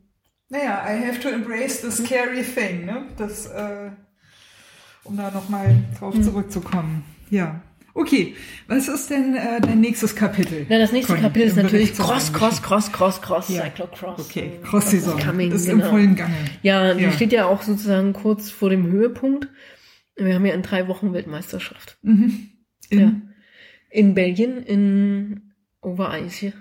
Oder Und die, äh, jetzt, nee, jetzt habe ich das. und Oh, nein, nein, und nein, nein, und- nee, wir sind und- nicht, wir sind nicht da, warte. Die äh, WM ist in Ostende natürlich, Ostende. genau. Ja. Okay. Also sehr schönes Ort, wir wären super gerne hingefahren. Ich wollte schon Jahr. sagen, und leider ohne, ohne Ja. Velonista-Fangirls. Ja, äh, Ja. und keine ähm, Mädels, die den Fahrerinnen und Fahrern hinterher trapsen nein. und äh, ich Ja. ein Selfie mit dir? ja. ja, weil das ist Sehr nämlich, gut. also das ist direkt Ja, am Meer ja. und die haben auch, glaube ich, sowas eingebaut, wo die zum Teil über irgendeinen so Hangar fahren und raus aufs offene Meer. So habe ich das zum Teil gesehen. Ja, das wäre wär schon schön da dabei. Ja, das wäre und noch in Belgien. Stell dir vor, was da los gewesen wäre. Ja, ja, nach diesen, sagen wir mal, etwas trübseligen Veranstaltungen, vor allem die letzte in der Schweiz. Ähm, ja. Das wäre eine Riesenparty gewesen. Aber gut, es, ist, es soll nicht sein und die nächste ist leider in in den USA. Oh, okay. das, oh, das ist aber jetzt eine harte Entzugsstrecke, die ja. ihr da vor euch habt. Es sei denn, das, wir äh, werden das ja. mit einem USA-Urlaub verbinden, weil wir jetzt so viel Geld gespart haben, ja. die äh, nicht in Urlaub fahren konnten und nicht zum letzten Ausland. Und politisch wird das ja vielleicht auch wieder diskutabel, dass man die USA wieder ja, besuchen kann. Ja, das werden wir sehen. Ja, das werden wir sehen. Ähm, Genau, und das wird sehr interessant, ja. da, mhm. also das, äh, wenn wir ja sozusagen das mal von hinten aufziehen und spekulieren, ja, wer denn in Ostende äh, vorne sein könnte, wird das sehr spannend, weil eigentlich gibt's da nur vier Fahrerinnen, die ich da vorne sehe. Momentan. Marianne Voss? Nee. Nee. Äh, Voss ist leider, ist zwar jetzt spät in die Saison eingestiegen, hat auch in Essen gewonnen, aber ähm, wenn die äh, so eine Topfahrerin dabei sind, das ist äh, Lucinda Brandt und ähm, mhm. äh, Denise Betzema und ähm, natürlich Celine del Carmen Alvarado. ah ja, klar. Ja. ja. Wenn die dabei sind, also glaube ich, also sehe ich sie nicht äh, mit vorne und auch Blanka Fass, ähm, ist noch eine ungarische Fahrerin, die sehr gut ist, ist auch immer noch mit in diesem Top-Fahren oder Clara Honsinger aus den USA. Die sind eher so die das unter sich, glaube ich, ausmachen werden. Mhm. Wir müssen auch aus diesem Kreis leider Sanne Kant ausschließen. Auch wenn Anne, äh, meine Teamkollegin, das jetzt hört und sicherlich ein kleines Tränchen verdrücken wird, aber ich sehe sie da nicht mit okay. vorne. Hm. hm. Ja, da ja, hat es einen echten veritablen ja. Generationswechsel gegeben. Und jetzt, also die große Kontroverse, ich, äh, Kontroverse ist irgendwie heute das Wort, für diesen Ratsalon oder sagen wir mal der Disput, der jetzt so ein bisschen entstanden ist, der ist halt um Denise Bezema. Ja. Weil hatte ich ja schon mal erzählt, das ist diejenige, ähm, die ja eine, äh, des Dopings überführt wurde, Steroide. Mhm. Ich weiß immer nicht, ob ich es richtig aussprechen Ich wurde schon mal heftig ausgelacht, weil ich glaube, ich Stereoide gesagt habe. Das Doping für DJs. Ja, genau. Stereo und nicht Mono. Vielleicht gibt's ja auch Monoide. Ja, ja. Na, Monoide gibt's bestimmt in der Chemie. So ja. Aber gut. Naja, also sie wurde jedenfalls des Dopings überführt ähm, bei der Weltmeisterschaft in Dänemark, in Bounse. Und hat dann eine Sperre bekommen, die sich quasi auf die Off-Season beschränkte. Okay. Also, also total lächerlich. Ja, ja, genau. Und seitdem sie dieses Jahr wieder dabei ist, ähm, ist sie auch erfolgreich. Also wobei ich da das, darf ich kurz mhm. einhaken bezüglich Doping gab es jetzt kürzlich eine ganz interessante, ganz interessantes Urteil, wie ich finde, Con. Ich weiß gar nicht, ob du es kennst. Habe auch leider gerade den Namen der Athletin nicht parat. Ist vielleicht auch nicht so wild. Ist im Radsport. Und zwar ein EPO-Fall, wenn ich mich richtig entsinne. Und die Athletin sollte vier Jahre gesperrt werden, mhm. was wohl die übliche Sperre ist. Hat aber darauf plädiert, dass sie von ihrem Trainer psychologisch unter Druck gesetzt wurde. Ja, stimmt, ich habe das gehört. Hm. Hast du mitbekommen? Ja, ja. Hm. Und hat das wurde tatsächlich vom Gericht berücksichtigt hm. und äh, der Bann jetzt auf zwei Jahre reduziert mit dieser Begründung. Und ich glaube, man kann das sehr zwiespältig sehen, weil einerseits sagen viele, wie ich finde, auch zu Recht, naja, ne, es ist immer die Verantwortung der AthletInnen, sie dopen oder sie dopen nicht. Und wenn sie es machen, dann müssen auch dafür zur Verantwortung mhm. gezogen werden. Allerdings hatten wir eben auch diese MeToo-Debatte und eben hatten wir im Ratsalon ja auch schon öfter mal, ne, dass da so an Manipulationen und an Machtverhältnissen mhm. äh, bis hin zu teilweise ja auch na, ähm, Missbrauchsfällen, ja. Missbrauchsfällen stattfinden kann. Mhm. Ähm, insofern ist es natürlich spannend, dass das Genderverhältnis da berücksichtigt wird im Urteil und natürlich prompt kam vom Trainer selbst, ja, die schwimmt jetzt da in diesem MeToo mit. So, ne? Die profitiert jetzt davon. So, MeToo, das ist ja alles nur so, so eine Kampagne der Frauen, damit, damit sie für sich bessere Bedingungen rausschlagen können. Mhm. Das finde ich schon, äh, also spricht zumindest sehr für ihre Version der Dinge, wenn man das mal so nennen will. Ja, naja. Da gibt's halt echt also viele schwarze Schafe im Frauenradspruch, muss man sagen. Einfach. Ähm, ist immer wieder ein, ein schwieriges Thema. Leider. Ja, also auch ähm, bei Denise Bezema ist es zum Beispiel so, dass sie, also es wurde zurückgeführt, laut ihrer Aussage, auf eine Verunreinigung von Nahrungsergänzungsmitteln, die sie beim Apotheker hat herstellen lassen. Und der Apotheker, äh, also die Version war dann, dass da wohl der Apotheker ein Behältnis genommen hat, wo vorher eine Verunreinigung war. Mhm. Okay. Und sie, aber außerdem hat sie dann noch gesagt, naja, ich kün, also ich kümmere mich nicht um diese Dinge, das macht alles mein Freund. also warum sie aber so eine geringe äh, Strafe bekommen hat, ja, fragen sich alle. Jedenfalls ist sie wieder ganz oben, hat auch den letzten Elegant den Bogen gekriegt. Ja, sehr, ja. Sehr schön. Ich mache mach mir auch gleich mal ein neues Bier. Ja, genau. Na, sie hatte den letzten Weltcup gewonnen in Hulst. ja, sehr schönes Rennen auch. Also jetzt technisch nicht so irre anspruchsvoll, bis auf so ein, so ein ziemliches Schlammbecken, was da war. Aber sonst so war es auch sehr viel auf so Dünen entlang.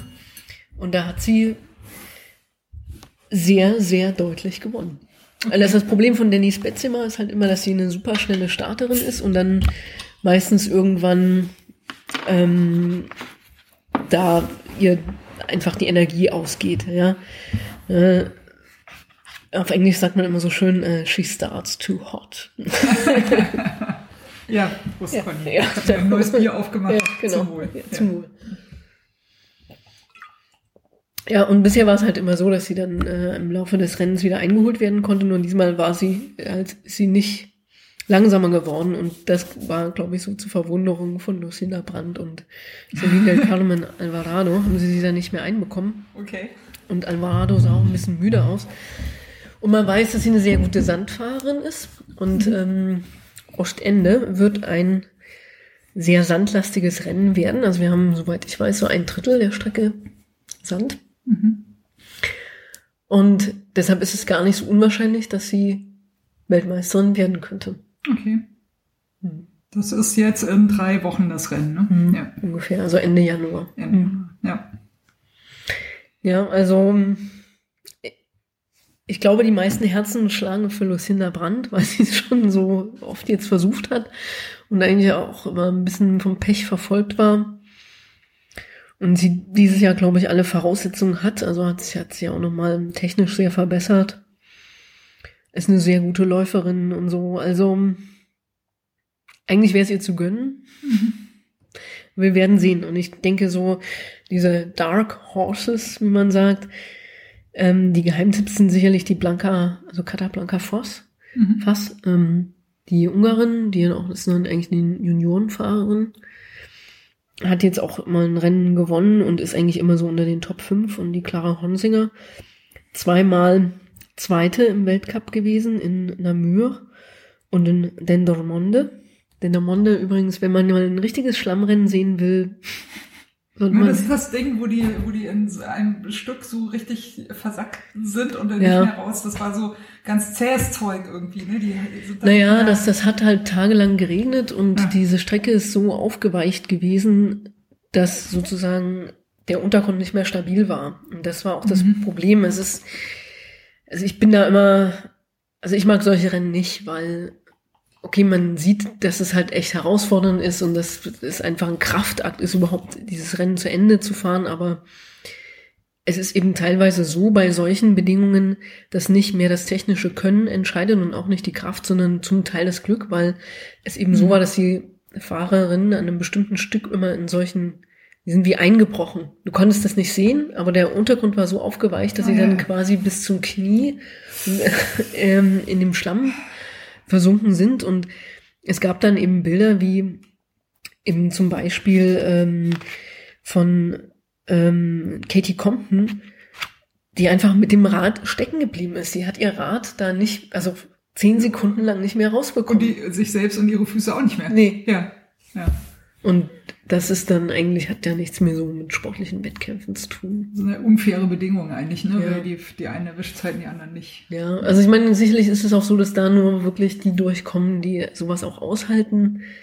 Also auch psychisch. Ne? Mhm. Also das, weil du, ähm, Lucinda Brandt hat gesagt, ähm, sie wäre die zehn Kilometer, die sie da gefahren ist, schneller gelaufen. Ja. äh, wenn sie hätte laufen dürfen. Ja. Ja. Ähm, aber eben, es, es ist einfach auch ein Verletzungsrisiko, ne, wenn du in Mhm. so ein Loch reinfährst. Und das finde ich, es ist etwas, klar, Crosssport ist auch ein Sport natürlich, wo es Abfahrten gibt, wo sich die Leute verletzen können, aber dann ist es eben so, jeder schätzt das nach seinen technischen Fähigkeiten ein. Ne? Mhm. Kann ich da runterfahren? Muss ich da laufen? Wie viel Sicherheit gehe ich ein und wie viel Risiko gehe ich vielleicht? Controlling the controllables. Ja, habe ich ganz genau. dafür Ja, gelernt. Das ja. ist noch kontrollierbar. Ja. Und wenn das aber vom Zufall abhängt, ist es natürlich, hat es nichts mehr mit technischen Fähigkeiten, Fahrfähigkeiten zu tun. Ne? Ja. Guter Punkt. Ja, also das fand ich so ein bisschen, ja, nochmal erwähnenswert und äh, im Hinblick auf die WM, die aber sicherlich noch, also ich denke schon, das wird eine gute WM werden, ähm, wird das eine spannende Angelegenheit. Da ist ja auch dann mehr Sand. Ja, genau. Und dann ist es mehr und so weiter. Also wir werden sehen. Aber ein bisschen traurig ist es schon zu sehen, also es gab ja diesen Generationswechsel und weil ich gerade über Katie Compton gesprochen habe, in Host in diesem Rennen ist sie halt überrundet worden. Und ähm, ja, es ist einfach eine der prägenden Fahrerinnen der letzten zehn Jahre, eine unheimlich sympathische Fahrerin, auch kämpferisch. Ne, If you got a gap, you gotta go. Das ist Katie Compton. Ja. Noch, noch ein Zitat, das, Ja. das dritte schon in diesem Mhm. Radsalon. Katie Compton. Ja, ganz genau. If you got a gap, you gotta go. go. Mhm. Ja, top. ja. Auf Und- jeden Fall. Und sie hat ja endlich diesen, also diesen US-Cyclocross-Sport, was ja so, das ist ja eine Riesenszene dort und die ist unter anderem halt so riesig, weil halt Katie Compton seit ja, 15 Jahren Cyclocross in Europa fährt und dieses, die USA da halt auch mit sichtbar gemacht hat. Und ja, und wenn sie jetzt überrundet wird, ist das irgendwie nicht schön. Das ist so ihre vorletzte Saison, hat sie gesagt. Mhm. Mhm. Und dafür gibt es jetzt eben neue Generationen, Clara Honsinger, Honsinger. und ähm, aber die ist sehr gut, also noch eine sehr junge Fahrerin, sehr schlau. Mhm. Also Ein Äh, Fuchs. ein Fuchs, genau.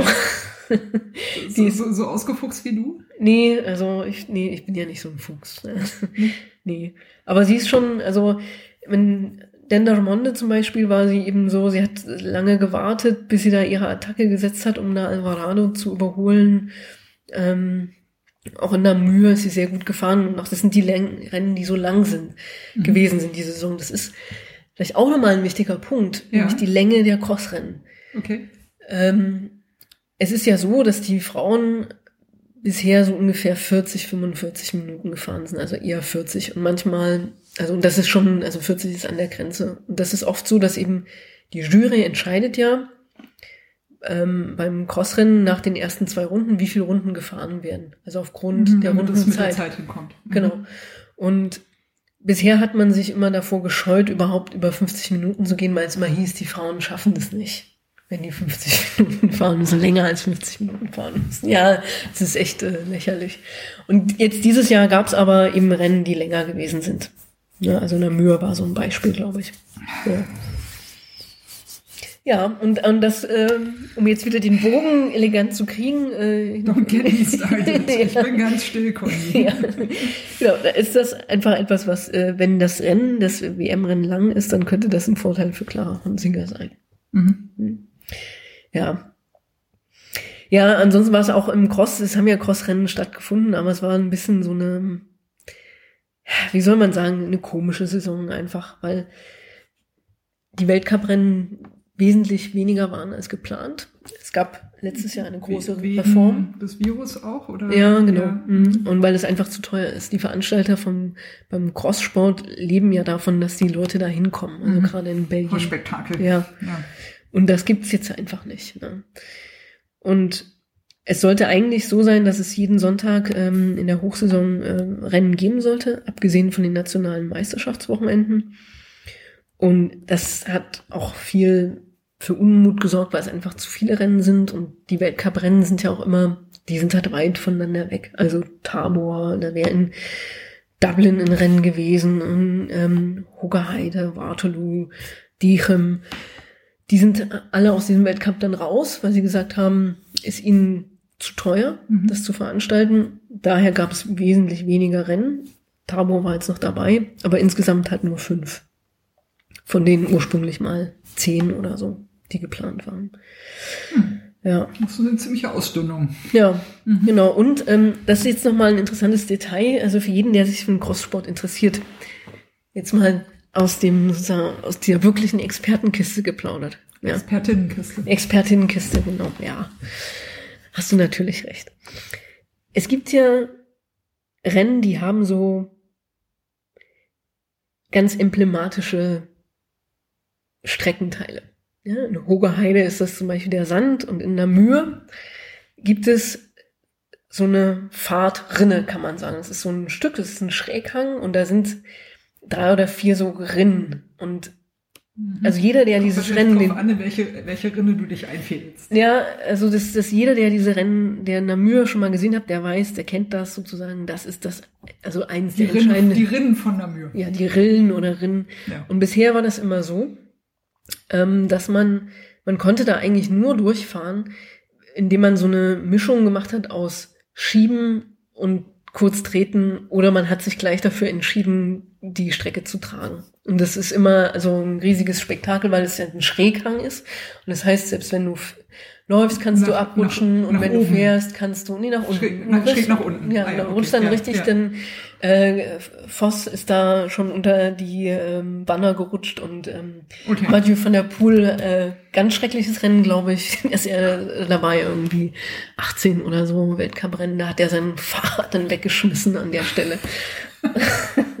ja, aber es ist schon was heißen soll. Ja. Also, naja, und jedenfalls, man weiß nicht genau warum, aber diese Features die es gab, also in Namur und auch eben in, ähm, in äh, Solda, die haben sich dieses Jahr verändert.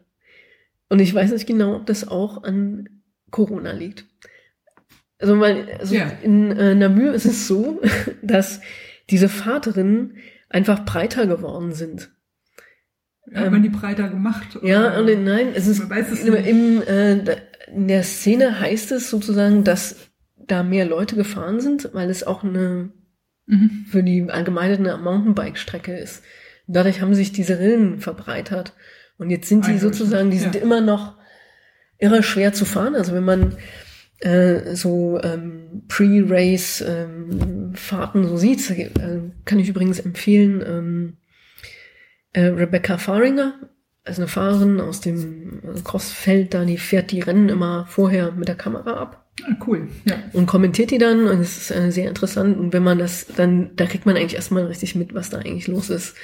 Also was für Abfahrten das sind. Gerade in Namur ist so eine, eigentlich ein, eine Strecke, die, da haben, haben Leute immer wie Katie Nash gewonnen oder Kate Nash oder ähm, ähm, ja, jetzt habe ich den Namen natürlich. Also die Mountainbikerinnen haben da meistens äh, gewonnen und dieses Jahr war das zwar auch schwer, aber das hat sich so ein bisschen verschoben. Es ist nicht mehr so diese riesen krasse Mountainbike-Strecke, auch weil eben dieses Feature sich verändert hat und jetzt fahrbar geworden ist. Und in ähm, Solle ist es so, da gibt's so eine Stelle, also jemand, der das äh, dort kennt, ähm, der weiß halt so, da kommen die ähm, angefahren und müssen so eine ganz krasse Linkskurve fahren, auch in so einen Schräghang rein. Mhm. Und da gab es immer drei Fahrtspuren. Und der, der große, die große Frage in jedem Rennen ist, welche Fahrspur nimmst du? Nimmst du die untere? Dann musst du sozusagen, brauchst du nicht ganz hochfahren, aber kannst du sagen schneller um die Kurve. Mhm wenn du runterfährst. In, Innenkurve. Ja, genau. Ja, und fährst ja, dann ja. oben lang und kannst dann sozusagen schneller um die nächste Linkskurve, dann, äh, Rechtskurve fahren. Oder fährst du eben unten lang und fährst dieses letzte Hochstück erst am Ende.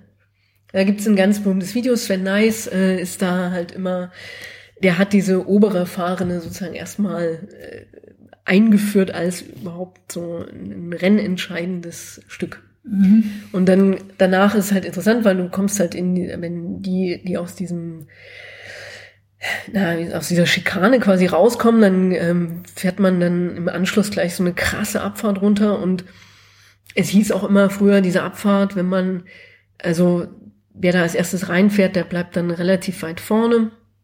Ähm, und dann gab es das krasseste Überholmanöver der Geschichte ähm, zwischen Lars van der Haar und ähm, Wout van Aert in einem Weltmeisterschaftsrennen. Also Lars van der Haar hat Wout van Aert an diesem Stück, was voller Schlamm war und eigentlich nur eine Seifenbahn, überholt. Okay, und. Sinderbrand hat es auch gemacht beim, äh, beim letzten Weltcuprennen. Und aber dieses Jahr muss man sagen, weil halt auch die, die Strecken sind eben nicht mehr so befahren, weil er keine U23 und keine, keine U15, U19 fährt, gab es jetzt nur noch dieses untere Stück. Mhm.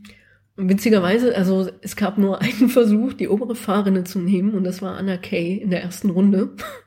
Die wahrscheinlich hatte sie sich an Sven Nice orientiert und gesagt, ja, da muss man jetzt oben lang fahren, weil da ist man eigentlich schneller, wenn man es gut anstellt. Die hat es in der ersten Runde versucht und dann gleich wieder gelassen, weil es eigentlich sich nicht als vorteilhaft herausgestellt hat.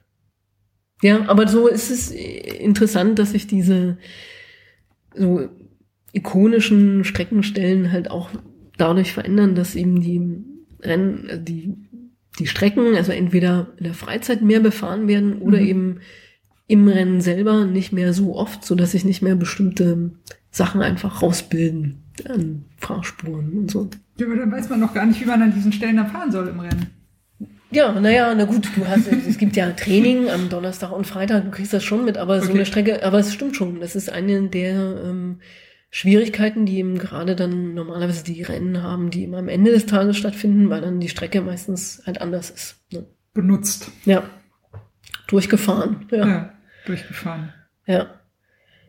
Ich, Ja. ver- ich verstehe so langsam den Spaß an den äh, Mhm. Crossrennen und da äh, zuzugucken und ja, ja, ja. Mhm. Das hast du mir jetzt sehr, sehr, sehr gut vermittelt. Ja, naja, Ja. das wollte ich nur mal so nebenbei anmerken. Das ist, ähm, und ein paar von den Rennen, es gibt ja immer drei große Serien, neben dem Weltcup noch ähm, die äh, Sudal Ladies Trophy, also die Bartkammers äh, Trophy ist das, und den Super Prestige, wie auch immer. und das sind ähm, ja die Rennen, wo die auch richtig Geld verdienen quasi. Und da sind eben alle die drei, vier Leute, Fahrerinnen, die ich genannt habe, sind da eben nah beieinander, muss man sagen. Sie sind noch nicht ganz zu Ende. Gibt jedenfalls immer noch so zwei, drei Rennen. Hm. Aber äh, wie ist denn jetzt so die, die Ergebnisse von der Saison gewesen? Na, also es, ja, ähm, na, eigentlich die Saison ist ja noch nicht zu Ende. ja. Ne? Also zu Ende ist Also sozusagen, wenn der Weltcup wie, zu Ende ist. Wie steht es denn jetzt und was kommt noch? Und äh, Na, es kommt noch die WM. spannend? Ja, es kommen ja, noch- Genau, die WM kommt noch, genau. Es kommt noch ein Weltcuprennen und jeweils, glaube ich, zwei Rennen von dem Super Prestige und äh, den der Bartkammers Trophäe. Mhm. Und die- die sind, also die ersten drei, also äh, Brandt, Alvarado, Benzema sind immer relativ nah beieinander. Also Alles klar. und ja. bei der Bartkammers Trophäe ist es auch nochmal interessant, weil die Wertungen anders sind. Da geht's nach Zeit. Also wird sozusagen akkumuliert, wie viel Zeit du ähm, jeweils an Vorsprung hast nach allen Rennen. mhm. Und beim Okay. Super Prestige ist, zählen halt Punkte, wie das normalerweise ist. Mhm. Und quasi, man kann sagen, aber Lucinda Brandt hat zumindest den Weltcup eigentlich schon gewonnen. Die muss da nicht mehr viel machen. Okay, nicht schlecht. Beim nächsten Rennen, ja. Ja, ja. Gibt's, also gibt keine Möglichkeit, ihr das noch irgendwie. Naja, sie müsste wahrscheinlich aus dem Rennen ähm, irgendwie einen schlimmen Sturz haben und weiß ich. Nee, da wollen wir werden. nicht drüber reden, Ja. wir wollen es nicht beschreien. Mhm. Ja, ja, genau. Hatten wir jetzt schon mit den Mhm. Unfällen. ja, Ja, genau. das war das Cross-Kapitel. Das war das Cross- Cross-Kapitel, genau. Ja. Und da wir ja bei der Aussprache noch waren, muss ich jetzt noch was Witziges erzählen. Es hat gar nichts mit Sport zu, erzählen, zu tun, aber äh, wir haben uns ja, ähm, wir schlagen uns immer rum mit Van der Breche und Fleute ja. und Und ähm, Lissy Deignan, ja, die nicht, die nicht Dagnon ja, heißt. oder ja oder Dane, ich weiß auch nicht, Dayton. ja, Ja, ja. auch immer ein Rätsel, wie man sie eigentlich so richtig ausspricht. Aber ähm, in der Zeit der Kontaktbeschränkungen gibt es in Belgien eine Verordnung, die bestimmt, dass man nur ein also übersetzt heißt es, glaube ich, Intimkontakt haben darf. der Knuffelkontakt. Ja, genau, der Ja. Knüffelkontakt. Knüffelkontakt. Ja, Ja. genau. Du hast es also auch Ja. schon mitbekommen, das fand ich witzig, ja. Und, aber was ist jetzt das Ding mit der Aussprache? Nee, also das, ich wollte das Knüffeln. nur, ja, das Knüffeln, ja. Richtig, Hm. Knüffeln. Ja. Hm. ja, Betonung auf dem Ü. ja. Ja, kein- ein U ist, ne? Ja, genau. Ja, ja, genau. Ja. Hm. Aber sehr niedlich, finde Ja, ich irgendwie, ne? So, Ja. genau. Hm. Jemand- Hast jemand zum Knuffeln. Ja. Ja, genau. ja, das ist doch ein guter Abschluss, oder? Ja, Ja, und wir haben Ach, wirklich sind wir schon durch. Ja, naja, also ja, es gibt jetzt nicht, kann ja nicht jedes einzelne Rennen jetzt hier so durchgehen. Das, da, das wird jetzt auch keinen Sinn. Aber wer mal ein schönes Rennen auch sehen will, ist der äh, GP Sven Nice. Mhm. Ähm, auch ähm, also das Rennen in Baal kann man auch eingeben. Das ist eine tolle Strecke, weil äh, Sven Nice da sein, also Sven Nice hat so eine Art ja, Parcours gekauft, wo er so eine Art mh, Cyclocross Center aufgemacht hat für den Nachwuchs. Cool. Und da kannst du auch mit dem Mountainbike langfahren und mit dem Crossrad und da gibt es, also das ist wirklich toll zu sehen am Anfang des Rennens, oder es ist glaube ich mehr in der Mitte, so, das ist wie so eine, So ein Pumptrack. genau, so ein Pumptrack Ja. eigentlich, aber ein bisschen größer und wenn die da mit dem äh, Crossrad langfahren und man hat diese Einstellung von vorne, sieht es halt sehr lustig aus, weil alle hintereinander da langfahren. Und ich glaube, das sind, wenn man dort ist, sind das richtig krasse kleine Abfahrten und richtig krasse wieder hochfahren, also äh, so Stücke, wo man wieder auffahren muss. Sieht von außen nicht so schwierig aus, glaube ich, wie es eigentlich ist. Und es Mhm. ist immer also ein sehr ja, ich, also es ist, steht für mich so für den Crosssport und es ist immer eine schöne Stelle, um das zu sehen, wie so die Fahrkünste sind. Bei den Männern ist es dann so, dass die zum Teil dann halt springen und dabei gibt's dann auch so mal so einen kleinen Cont Contest, sozusagen einen Wettkampf, wer dann den besten Sprung da so zeigt. Sag mal, Conny, habe ich dir eigentlich äh, schon mal erzählt, dass ich mal Motocross gefahren bin? Nee, Ja. ja, dann musst du, da kannst du aber nicht mit dem Motorrad drauf. Hm. Ja, nee, muss ja auch nicht. Nee. Aber ich habe mal eine sehr, ähm, also nicht, nicht jetzt diese, diese kleinen Crossmaschinen, ne, sondern so, so was Richtiges unterm Arsch, eine Africa Twin. 230 Kilo, so Eisenschwein, Ich kann leider mit solchen Angaben gar nichts anfangen. 750 Kubik. Und äh, bin damit auf, den, auf ein paar Crossstrecken mal rumgefahren. Und ähm, macht schon Spaß. Also Mhm. auch mit so, einem, mit, mit so einem dicken Eisenschwein. Ne? Also normal hast du ja diese 250 Kubik, diese kleinen Maschinen. Äh, die, da kannst du ja dann auch öfter mal hinfallen, die kannst du einfach mal wegwerfen oder wenn du einen Fahrfehler machst, ist nicht so, nicht ganz so schlimm, weil mit so einer leichten kleinen Maschine kannst du das meistens noch relativ gut korrigieren. Aber wenn du dann eben mit so einem dicken Eisenschwein da unterwegs bist, da musst du schon ganz gut aufpassen, was du da tust. Das war, ähm, ja, wann war das? 2003 habe ich Motorradführerschein gemacht. Da habe ich mir auch die Africa Twin gekauft. Ich glaube so 2008, 2009 habe Hm. ich das so halbwegs begraben.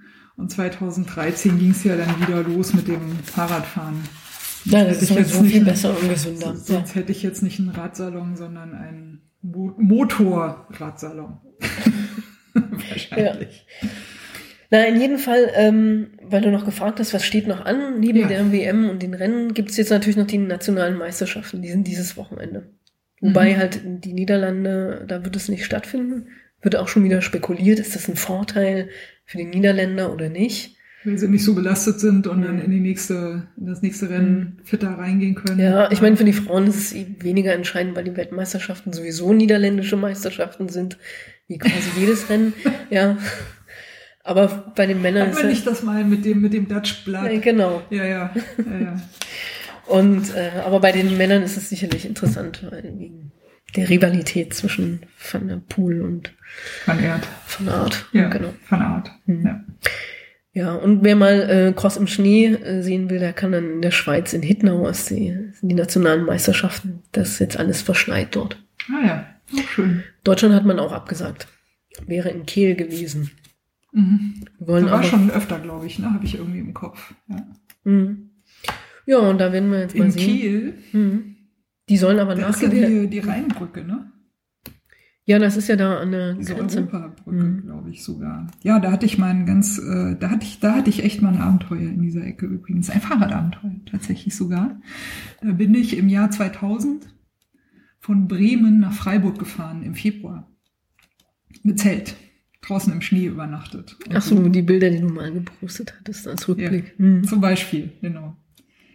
Und ich wollte nach Kiel in Jugendherberge und hatte am Nachmittag angerufen, ob die noch offen ha- haben, weil ich vielleicht ein bisschen, ne, wann ich ankommen muss und so Mhm. weiter und so weiter.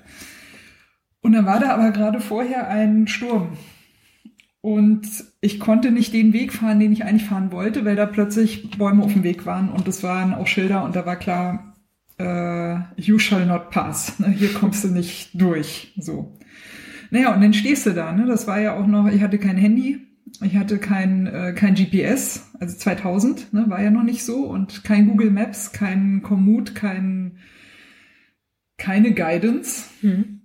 Es wurde dunkel, klar, war ja Februar, also, ne, also siehst nichts mehr. Und jetzt ist halt die Frage, wie kommst du jetzt, also wie findest du jetzt raus, wie du da hinkommst, wo du hin willst? Und dann bin ich halt einfach zurückgefahren, habe dann die, den nächsten Abzweig einfach bin ich reingefahren und habe dann geguckt, dass ich so grob in der Richtung wieder komme, wie das so ursprünglich mal vorgesehen war. Also ich wusste nichts. Ja, ich wusste wirklich, ich wusste gar nichts. Ich wusste nicht, ob ich äh, die richtige Richtung habe, ob das funktioniert, ob das eine Sackgasse ist, ob der Weg vielleicht endet, ob äh, da denn die nächsten Sturmschäden sind und ich da nicht drüber komme. Aber offenbar hast du es überlebt. Es, es endete tatsächlich mit einer sehr langen äh, Fahrt durch die Nacht auf einem relativ asphaltierten Weg immerhin noch. Und sehr eindrücklich in Erinnerung ist mir noch geblieben, das ist für mich auch immer noch so ein Thema, nachts willst du mit oder ohne Licht fahren. Wer mit Licht, klar, ne, du siehst natürlich besser und vor allem, wenn du ein sehr gutes Licht hast, aber es blendet halt auch und es blendet auch den Weg, ne? Und du siehst halt dann wirklich nur den Lichtkegel und drumrum ist alles schwarz. Also du siehst einfach nichts drumrum. Oder fährst du halt ohne Licht, weil den Weg konnte ich ja sehen, Asphalt, ne, ist ja ein bisschen heller und da war ja auch eine Schneise im Wald sozusagen und dann siehst du ja automatisch eigentlich, ist halt heller, ne, da fährst du halt Mhm. lang. Und dann weißt du aber nicht, was auf dem Weg ist, so, ne, du fährst da quasi wirklich relativ blind sozusagen und ich habe mich für diese Variante entschieden und sah aber auch plötzlich überall um mich rum Augen. Ja. Also das Ende vom Lied war, es war eine sehr, sehr abenteuerliche Fahrt, die ich als solche noch in, in sehr guter Erinnerung habe. Das war, glaube ich, somit ein, eines der wildesten Sachen, die ich so hatte, bei so einer Radreise auch. Und es wurde tatsächlich, dachte ich, ich komme um acht an in Kehl in der Jugendherberge. Äh, dann war acht vorbei. Ich hatte kein Handy. Und ich wusste auch nicht, ob ich da rauskomme, wo ich eigentlich hin will. Mhm. Und tatsächlich bin ich dann um zehn dann wirklich dort angekommen und die hatten eigentlich, also um zehn wäre gar niemand mehr da gewesen. Ich hatte, bin gerade so zwei Minuten vor zehn oder so glücklicherweise noch da eingeflogen und da hat, hat mir schon jemand, musste mehrfach klingeln und dann hat mir jemand sehr unmutig dann doch die Tür geöffnet und ich war dann doch sehr dankbar, dass ich da noch ein Obdach gefunden habe. Ja. Kehl, Erinnerung. Ja, das war Ja. Kehl. Ich war Genau. so glücklich, als ich über die Brücke rüber konnte. Ja. Naja, Ich wusste ja in diesem Dunkel gar nicht mehr, auf welcher Seite ich bin. Ich wusste Ja, ja, nicht, ob ich ja in Frankreich ja, bin in oder Frankreich in Deutschland bin ja. oder oder ich wusste, weiß auch, kann auch heute Na gar gut, nicht aber mehr sagen, in welche ja Richtung ich über die vor, Brücke ne? bin. Ja. ja, das weiß ich auch nicht mehr. Naja, ich konnte ja nicht sehen. Also ich aber ob konnte, man über eine Brücke fährt, Regine. naja, Das plätschert doch da. du, das hat da sehr viel geplätschert und da waren sehr viele Augen. ja, Naja, gut. Also in Kiel werden Reiseabenteuer. ja, aber Kiel, nochmal darauf zurückzukommen, das wird wahrscheinlich am, am Oktober erst sein dann. Ja, okay. Die- und da oder? dann die, die Deutschen, genau. Hm. Aber das ist ja dann für die nächste Saison schon, ne? Ja, ich weiß auch nicht, wie sie das machen. Sie müssten ja, haben sie gesagt, oder wollten die das im Mai machen? Keine Ahnung. Ja, aber das wäre eigentlich ein bisschen unlogisch, das stimmt, weil dann müssten sie ja im Januar schon wieder neue Meisterschaften machen. Hm. Das wäre ein bisschen unfair Ja, wegen der Belastung genau. dann auch für die Deutschen. Ja, wer weiß, nächstes Jahr ist ja auch Olympiajahr. Ja, das wird ja auch nochmal so ein Thema, ne? Hm. Ja. Aber ähm, das muss ich jetzt nochmal erwähnen, die Lotto Thüringen Ladies Tour oder wie auch Hat schon immer. Termin, ja. Ja, naja, genau. Und die ist sozusagen für die Vorbereitung der Frauen liegt sie quasi ideal. Ja, Weil sie zwei Wochen vor dem, ähm, vor dem Ol- Olympiastart ist. Und die müssen ja, so wie es jetzt aussieht, heißt es, dass die Sportler eventuell in zwei Wochen in Quarantäne sollen. Wobei ich mir könnte das nicht vorstellen. hinhauen. Ja, aber ich kann mir das eigentlich nicht vorstellen. Aber dafür sozusagen, das ist sicherlich das Aufbaurennen für Olympia. Quasi das letzte Aufbaurennen. Sehr cool. Hm. Ähm, ich würde sagen, wir stoßen einmal an auf Vera Hohlfeld, Ja. die nach wie vor, wie ich finde, viel zu wenig bekannt ist für die äh, sehr leidenschaftliche Arbeit und viel Zeit und Engagement, die sie immer reinsteckt, äh, nicht nur in ihr eigenes Team Maxula Lindig, sondern auch in die Lotto Thüringen Ladies Tour. Wenn ich das richtig sehe, ist das die einzige Mehr-Etappenfahrt, die in Deutschland verblieben ist. Ja. Ja, gibt's von den Männern auch nicht. Na doch, das gibt's Deutschland-Tour. Ja, gut, das sind ja drei, zwei oder drei Etappen oder so. Das ist schon eine Woche. Ja. Hm. Okay, also wir haben zwei mehr, Hm. mehr Etappentouren in Deutschland. Die Deutschland-Tour und die Lotto Thüringen Ladies Tour. Ja. Und die Lotto Thüringen Ladies Tour mit ja schon einer sehr stabilen Tradition. Das kann man sagen. ja. Das finde ich, sollte man doch. Und da ist es so, dass hat man das Würdigen. 23 Jungsrennen gecancelt und die Frauen gelassen. Ja. Ähm, wir stoßen an auf Vera Hohlfeld. Ja. Prost. Großartig. Naja, und äh, für die äh, Cross-Leute ist es ja auch ein bisschen äh, verflixt, weil Crossrennen kannst du ja nur wirklich nicht virtuell fahren, ne? Nee, Ja. das ist schlecht, ja. Geht gar nicht. nee. Wie, sollst, Nee. du, wie sollst du virtuell knietief im Nee, das geht Schlamm. nicht. Oder im Sand. Versinken? Ja. ja. Geht nicht, ne? Ja, Conny, vielen Dank für den ersten Rennbericht Bitte, bitte. Hm. 2021. weiß gar nicht, was ich sagen soll. Also ich habe noch Bier, du hast auch noch ein bisschen Bier. Wir haben auch Chips mittlerweile. Hm, Wir Wir, essen, wir, wir, wir knabbern jetzt noch äh, Chips und machen das Aufnahmegerät aus. Ja. Tschüss, macht's gut. Tschüss.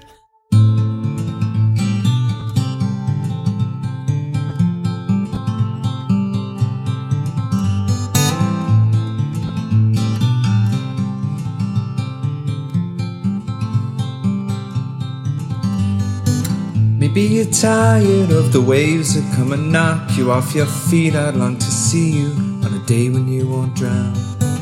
The constant dragging and deceit, your hands been tied and there to greet a life that's bounded to a world that keeps on taking every day.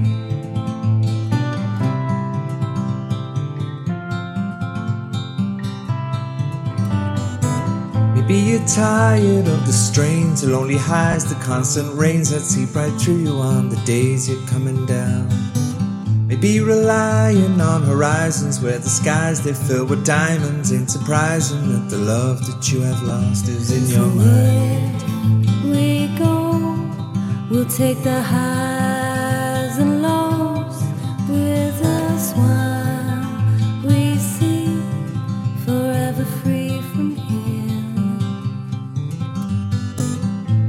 Tired of the waves that come and knock you off your feet. I'd long to see you on a day when you won't drown. Maybe the answer lies beneath these scattered words. They flood our streets, and now the lights without the power flicker on into the night. We go, we'll take the highs